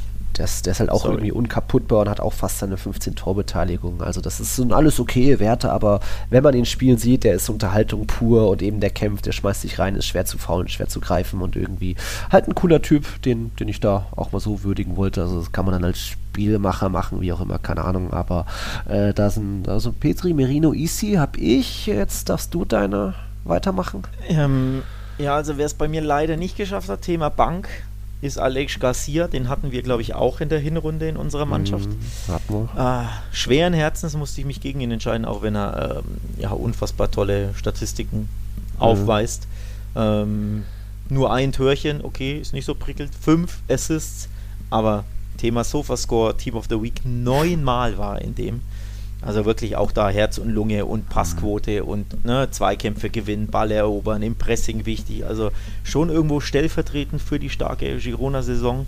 Ja. Ich hätte ihn wirklich sehr, sehr gerne, sehr, sehr gerne in meine Mannschaft gewählt. Aber es war einfach kein Platz, denn mein System muss funktionieren, wie gesagt. und dafür brauche ich zwei Schienenspieler, zwei Außenbahnspieler. Mhm. Und der eine ist, ja, offensichtlicherweise Alejandro Balde. Ja? Wenn ich ihn hier bei der Überraschung habe und beim Rookie und auch da stellvertretend für Barca, er ist auch Teil dieser Top-Defensive und für mich äh, die Entdeckung der Saison auf der Außenbahn. Also Linksverteidiger, linkes Mittelfeld, linker Wingback in meinem mhm. System Alejandro Balde. Und ich mache gleich weiter, mhm. passend zum Thema. Rechte Seite, wer beackert die mit Offensivdrang? Nahuel Molina von Atletico. Auch okay. da wieder ne? zwei mhm. Außenverteidiger, wie sie mir gefallen, Dampf nach vorne, kreativ, ja. stark gegen den Ball, stark im Pressing, laufstark etc. All das, was ich von meinen Außenverteidigern einfach will. Also das Thema, da spricht der Trainer ein bisschen, aber mir hat Molina in der Hinrunde wirklich brutal gefallen bei Atletico. Und auch da ein bisschen stellvertretend, wie gesagt, für die verbesserte Atletico-Leistung in der äh, Rückrunde. Hinrunde war, ja, okay, nicht so prickelnd wahrscheinlich. Ich glaube, er mhm. fiel sogar aus. Aber Rückrunde war einfach stark, wie ich fand. Und deswegen, auf Außen passt er eben einfach besser mhm. als Kondit in mein System. Molina ist ein cooler Typ, keine Frage. Ich hatte bei ihm nur so negativ, äh, auch bei den Statistiken entdeckt, nur ein Spieler wird noch häufiger umdribbelt, umkurvt von Gegenspielern. Das ist dann Oscar Valentin von Rayo, darum geht es jetzt nicht, aber Molina da vielleicht noch eine kleine Schwachstelle. Aber ja, er hat eine gute Saison gespielt. Deswegen habe ich ja hinter ihm Araujo, der ihm den Rücken macht. in meinem okay. System. siehste? Und dann alles Die wegkloppt. Schwächen äh, ne, ein bisschen kaschieren. Ja, okay. Okay, okay, nehme ich so. Ja, und dann. Jetzt sind wir bei, bei einer Sache, bei Alex soll die 11 Sinn ergeben. Ich habe schon ein bisschen geschaut, dass einfach auch nicht so viel Real Madrid mit drin ist, denn ähm, äh, Toni Kroos hat auch eine gute Saison gespielt. Er ist natürlich die, die mit die meisten Pässe auch in Europa und natürlich die beste Passquote mit Europa. Ich glaube, nur drei Spieler von PSG waren noch besser und auch lange Bälle. Nur Torhüter waren noch besser, logisch. Ähm, also das war eine gute Saison. Auch er lässt sich öfter mal umkurven. Ich glaube, ist nur knapp hinter Molina da auf diesem, in diesem Ranking. Deswegen habe ich jetzt Groß mal trotzdem noch rausgelassen. Sorry, Toni, falls das hier jemand anhört. Ähm, für mich sind dann zwei Madrilen. Oh, das war ein Spoiler fast schon. Da kommt noch einer. Äh, sind zu viel. Deswegen habe ich dann doch, um auch ein bisschen die Abgrenzung zu Alex 11 zu haben, habe ich Alex Garcia drin, mit drin, um Gironas 11, äh, Gironas Saison da ein Finde ich bisschen gut. zu würdigen. Nachdem Und ich keinen Platz für ihn hatte, finde ich gut, dass du ihn willst. Ja. ja. Und er hat ja auch die drittmeisten Key-Pässe in La Liga. Also wenn es um, darum geht, Chancen zu kreieren, wie gesagt, Girona denkt offensiv, da ist aktiver Fußball. Da waren einfach nicht viele Spieler noch besser und äh, er war schon in, in, in der Hinrundenelf mit dabei und darf auch gerne da jetzt mit dabei sein. Einfach auch, weil so ein, da denken sich die einen oder anderen, hä, wer ist das? Garcia den gucke ich jetzt mal nach, den kann man sich mal merken und wer weiß, ob der nicht im Sommer irgendwie einen Verein sogar fallen, oder das will ich jetzt nicht. Der darf gerne da bleiben, Girona darf gerne weiter für Furore sorgen, aber ist ein cooler Name, glaube ich. Alex Garcia. Zwölf äh, Big Chances created, habe ich extra nochmal nachgeguckt. Also das ist schon, schon Top-Wert, ne? Hm. Wir haben es bei Memphis gehabt, das war eine. Und der ist Stürmer bei Atletico und, äh, Äh. und ähm, Barca gewesen. Gut, weniger Einsätze, aber das spricht schon auch ein bisschen Bände. Von daher, ja, wie gesagt, Herz und Hirn auch irgendwo von Girona, deswegen gehört er eigentlich in die Elf, aber ich habe einfach keinen Platz. Ich hatte auch keinen Platz für Busquets, der mir persönlich auch sehr, sehr gut gefallen hat auf seiner Abschiedstour. Ja. War auch Schlüssel für Xavis Barca, hätte es auch verdient, aber man kann halt Ah. leider nur elf und äh, Hätte ich sollte jetzt eher nochmal Frankie genannt bei euch, aber. den wollte ich gerade nennen. Da konnte ich mich zum Beispiel, hätte ich mich auch nicht entscheiden können, wer von beiden nehme ich, weil auch Frankie super war. Aber da die Mhm. Stats geben es natürlich nicht ganz so her, weil beide schießen keine Tore und Assists auch nicht, sondern Mhm. machen halt alles andere. Jetzt willst du aber auch nicht komplett nur Barca-Spieler überall nehmen, ist ja auch ein Quatsch, Natürlich. wird dem auch nicht gerecht. äh, Ja. Oder vielleicht nicht ein Quatsch, aber ne, wäre ein bisschen unfair, wäre zu viel Barca-Brille. Von daher ja, ein paar, paar Mhm. Härtefälle, ähm, die es da gibt. Aber ja, bei mir auf der Bank, wie gesagt, können sich Busquets, Frankie und äh, Anau Martinez zum Beispiel und Alex Garcia gerne hinsetzen Ja. und äh, würden dann ihre Spielminuten bekommen in der zweiten Halbzeit. Okay, dann bleiben bei dir drei vorne, bei mir bleiben drei vorne und das könnte jetzt vielleicht doch das gleiche Trio sein, denn ich habe keinen. Ich fürchte ja.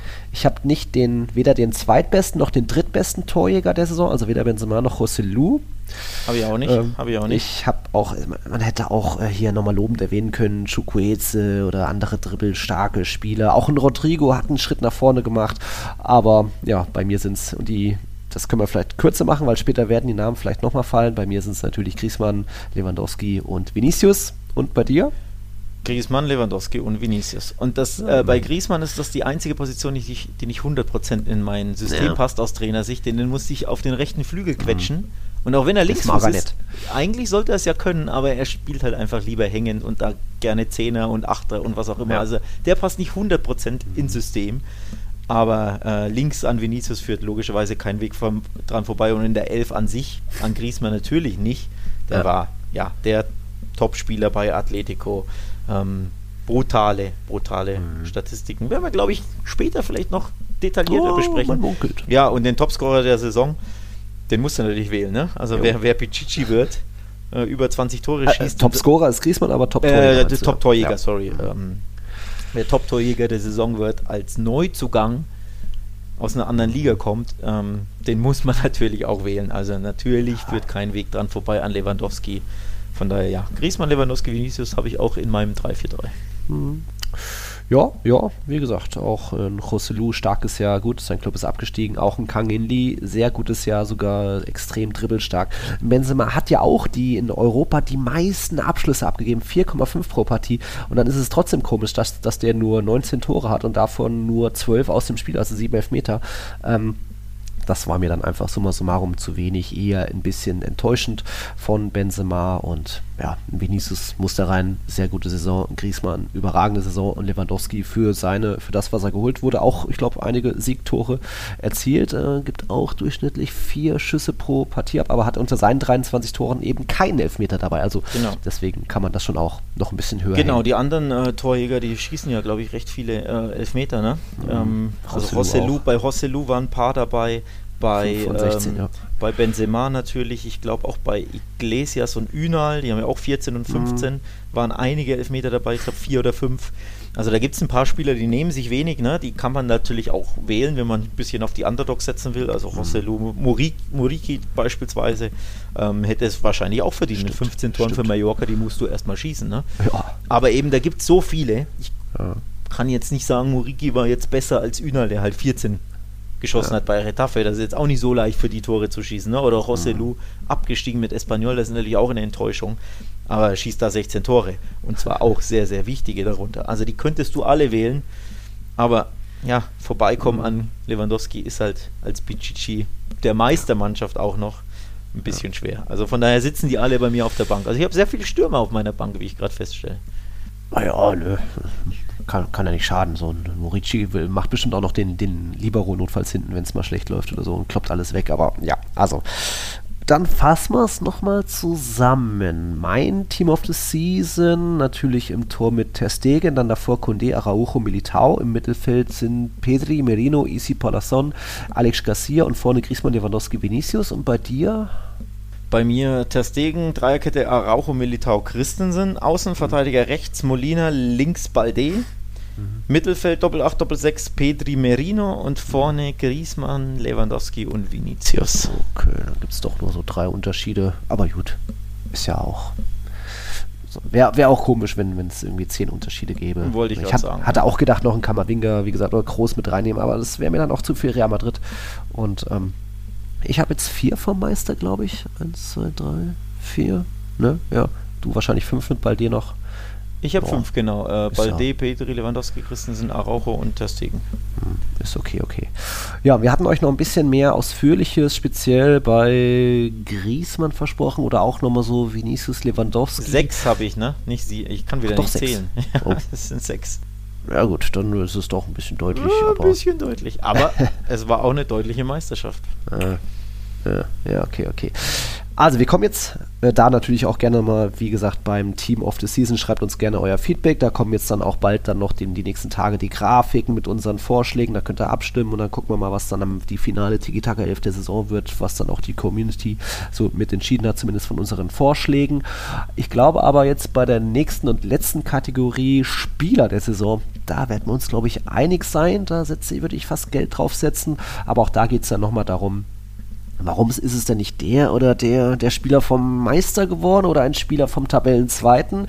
Denn es wird wahrscheinlich ein Spieler vom Tabellendritten, denn die Saison des Antoine Griesmann war unleashed, meiner Meinung nach. Bei Barca hat er sich zwei Jahre lang nicht wohlgefühlt und ja, jetzt auf einmal, man merkt diese Chemie zwischen ihm um Simeone. Er ist, natürlich sind die Zahlen überragend, der Topscorer mit 15 Toren, 17 Vorlagen, darunter auch kein Elfmeter, ist er der beste Spieler. Er hat an allen 38 Spieltagen mitgemischt, wie nur vier andere Feldspieler auch, aber nicht jedes von Beginn an. Ihr erinnert euch vielleicht noch an den Saisonbeginn, wo die ersten 6, 7 Spieltage wurde erst immer erst in der 60. Minute eingewechselt und trotzdem hat er so hohe Zahlen, ist so wichtig. Es, er hat in 22 von 38 Spielen kam er zu einer Torbeteiligung. In den 16 Spielen, wo wo er nicht ähm, getroffen oder vorbereitet hat, wurden acht nicht, gew nicht gewonnen. Also Atleti ist super abhängig von ihm. Er steht für, die, für diese Spielfreude, die man auch bei Atletico gesehen hat, speziell in der Rückrunde, als man in der Champions League dann schon ausgeschieden war. Ähm, ist der Spieler mit den meisten Keypässen, war im März der Spieler des Monats, also Antoine Griezmann ist da, glaube ich, ein fast sogar ziemlich klarer Call, auch wenn andere auch ganz gut waren, aber ja. erstmal noch Griesmann. Finde ich auch. Äh, ich habe auch Griesmann völlig überraschend. Wir hatten es ja eigentlich eh schon angeteasert in den letzten Folgen, ne, dass äh, er hat auf sich Kur angebahnt. Äh, hat sich angebahnt, dass er auf Kurs ist. Also nochmal, um die, um die Zahlen zu nennen. Ähm, 15 Tore, 16 Assists, 24 Großchancen kreiert, 2,2 Key Passes per mhm. Game. Das ist so krass offensiv. Und ich habe gerade bei Sofascore die App offen. Ich habe seine äh, Heatmap vor mir. Das ist absolut unfassbar. Der, oh, typ, ich bin geblendet. Ist, der Typ ist überall auf dem Feld. In Spanien nennt man so jemanden einen Todocampista, der oh. überall auf dem Feld ist. Der, der hat rote Flecken im Mittelkreis, rechts mhm. vorne, rechts hinten, wirklich überall. Der beackert das ganze Feld. Er ist mhm. Schlüsselspieler, Herz, Lunge, keine Ahnung, was noch alles, Hirn, äh, Haudegen, alles von Atletico, wirklich alles. Der vereint teilweise drei, vier Positionen bei Atletico. Mhm. Das ist krasse und äh, klasse und krass äh, in einem Wort.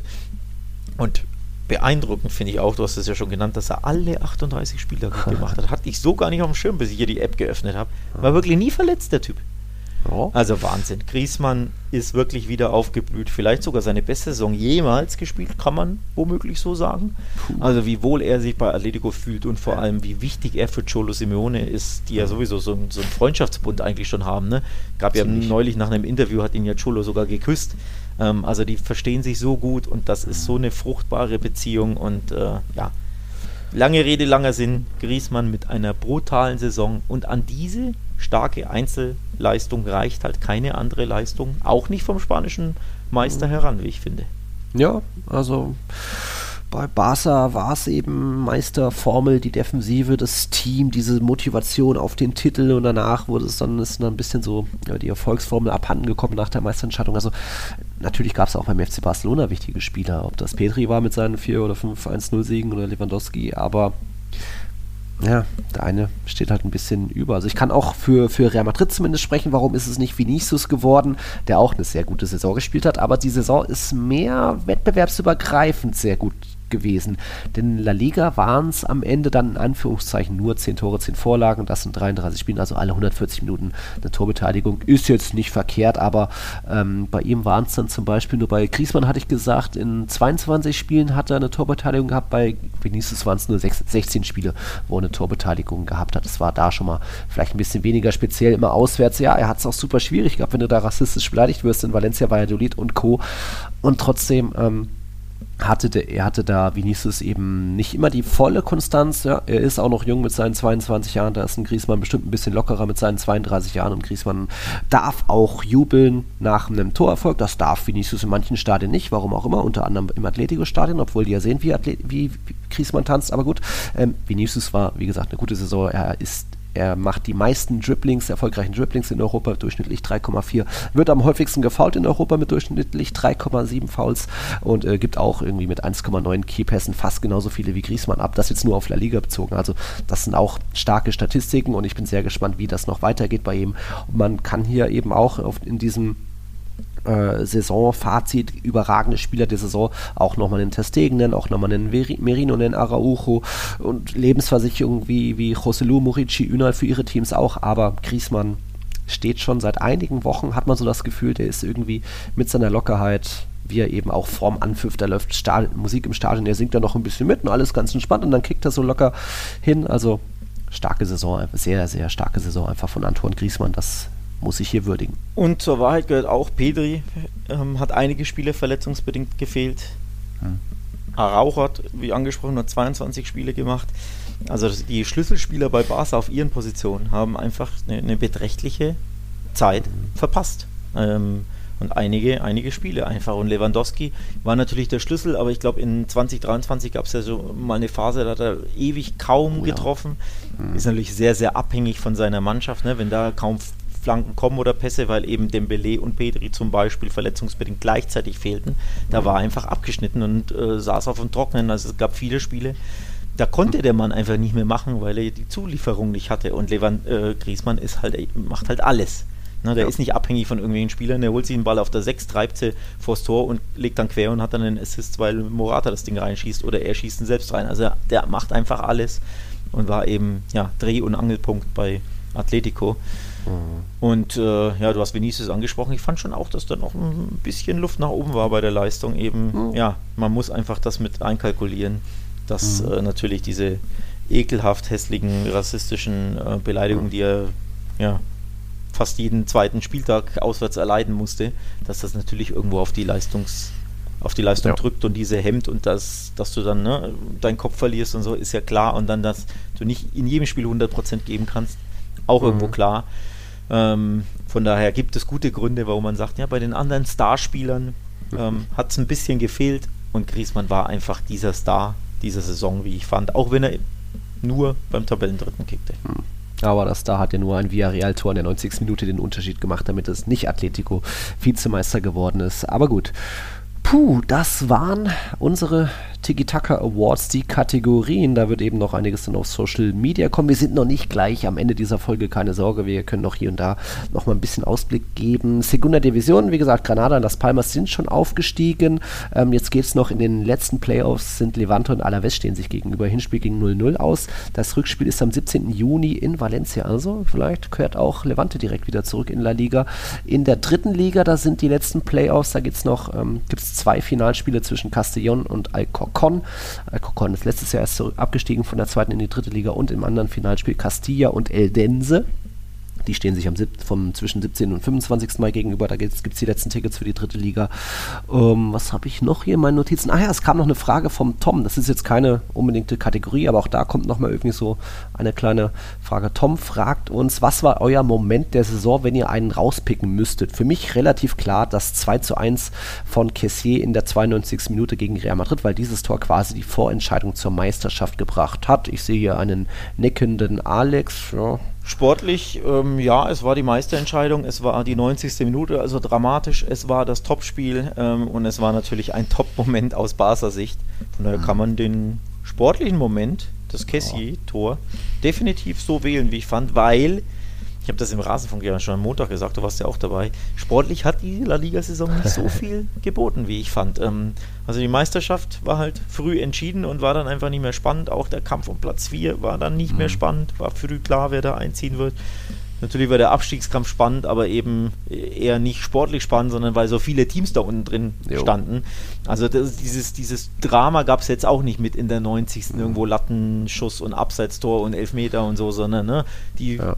ja die Schildkröten da unten einfach, sind so langsam gerobbt, bis es einen da nicht geschafft hat.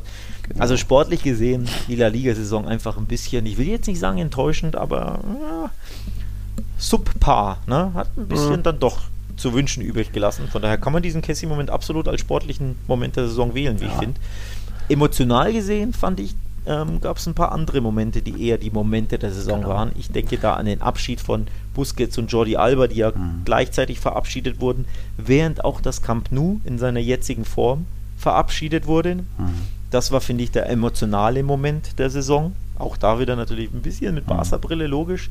Der Abschied von Joaquin, Joaquin, der der neue äh, genau. äh, Rekordhalter ist, der seine Karriere beendet hat. Auch ein Riesenmoment der Saison. Jupp. Auch da wieder Thema Abschied.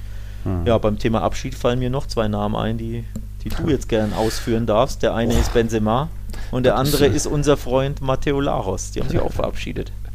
Ja gut, Karim Benzema ist kurz gesagt so, letztens hat er auch Nacho Fernandes ein Interview gegeben, von wegen, die wussten auch nichts, Benzema hat denen nichts gesagt und auf einmal war er halt weg und das Benabio hat noch schnell seinen Namen und dann war er schon, also ja, Abschied gut, war, da jetzt nicht okay, ganz war weniger emotional. Highlight weniger emotional, was okay. halt natürlich schade ist, aber ja, wenn er halt so introvertiert ist und dann irgendwie das Mega-Angebot bekam.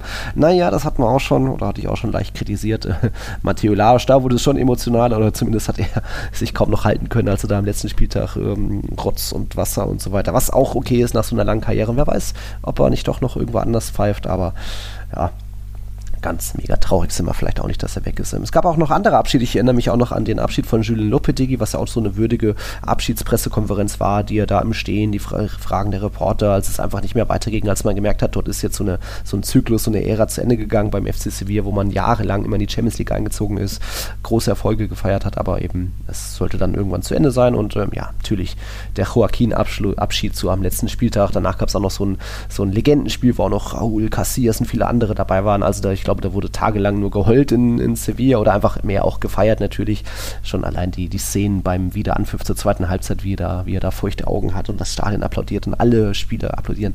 Würdige, große, emotionale Szenen, das bleibt bei mir so ein bisschen hängen. Und wie gesagt, mit 622 La Liga-Spielen ist er jetzt gemeinsam mit Andoni Subisareta der La Liga-Rekordspieler. Also das bleibt einfach dann auch hängen, dass auch so Geschichte geschrieben wurde. Natürlich auch Iñaki Williams Rekord äh, hat Geschichte geschrieben. Der Rekord ist dann irgendwann beendet nach, was waren es, sechseinhalb Jahren in Folge immer durchgespielt, jeden Spieltag unfassbar.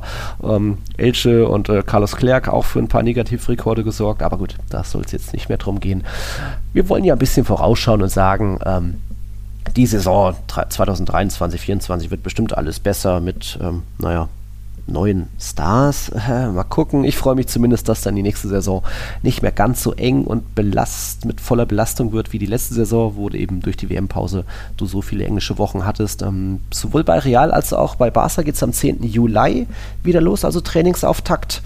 Ähm, ja, und aber bis dahin wird man natürlich noch ein bisschen mehr von uns hören. Wir schauen immer mal so, was so an Transfers passiert. Es wird natürlich auch ein paar Sonderfolgen auf äh, Patreon direkt geben. Oder was hast du noch so hinsichtlich Ausblicke? Boah, erstmal nix, erstmal Ausblick auf Sommerpause, Nils. Ach, die freust du dich doch auch. Ähm, das ist äh, erstmal ein bisschen durchschnaufen.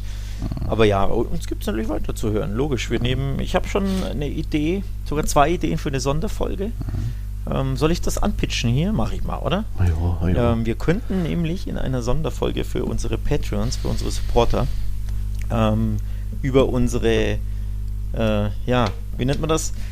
Die La Liga, wie, sie, wie wir sie uns wünschen würden, sprechen. Also ah, von den mhm. Vereinen her, dass wir sagen, das ist, so würden wir uns wünschen, dass diese 20 Vereine La Liga bilden. Darüber könnte man philosophieren und sprechen. Ähm, ich habe noch zwei, drei andere hm, Ideen ja. im, im Köcher. Also da seid ihr mal gespannt, was es da geben würde in den nächsten Wochen. Da kommt auf jeden Fall was. Mhm. Zuerst für Patreons, denn logisch, die haben Vorhörrecht. Mhm. Ähm, ja, ja also Content wird es geben, auch wenn es sportlich ja. erstmal jetzt ein bisschen ruhiger wird.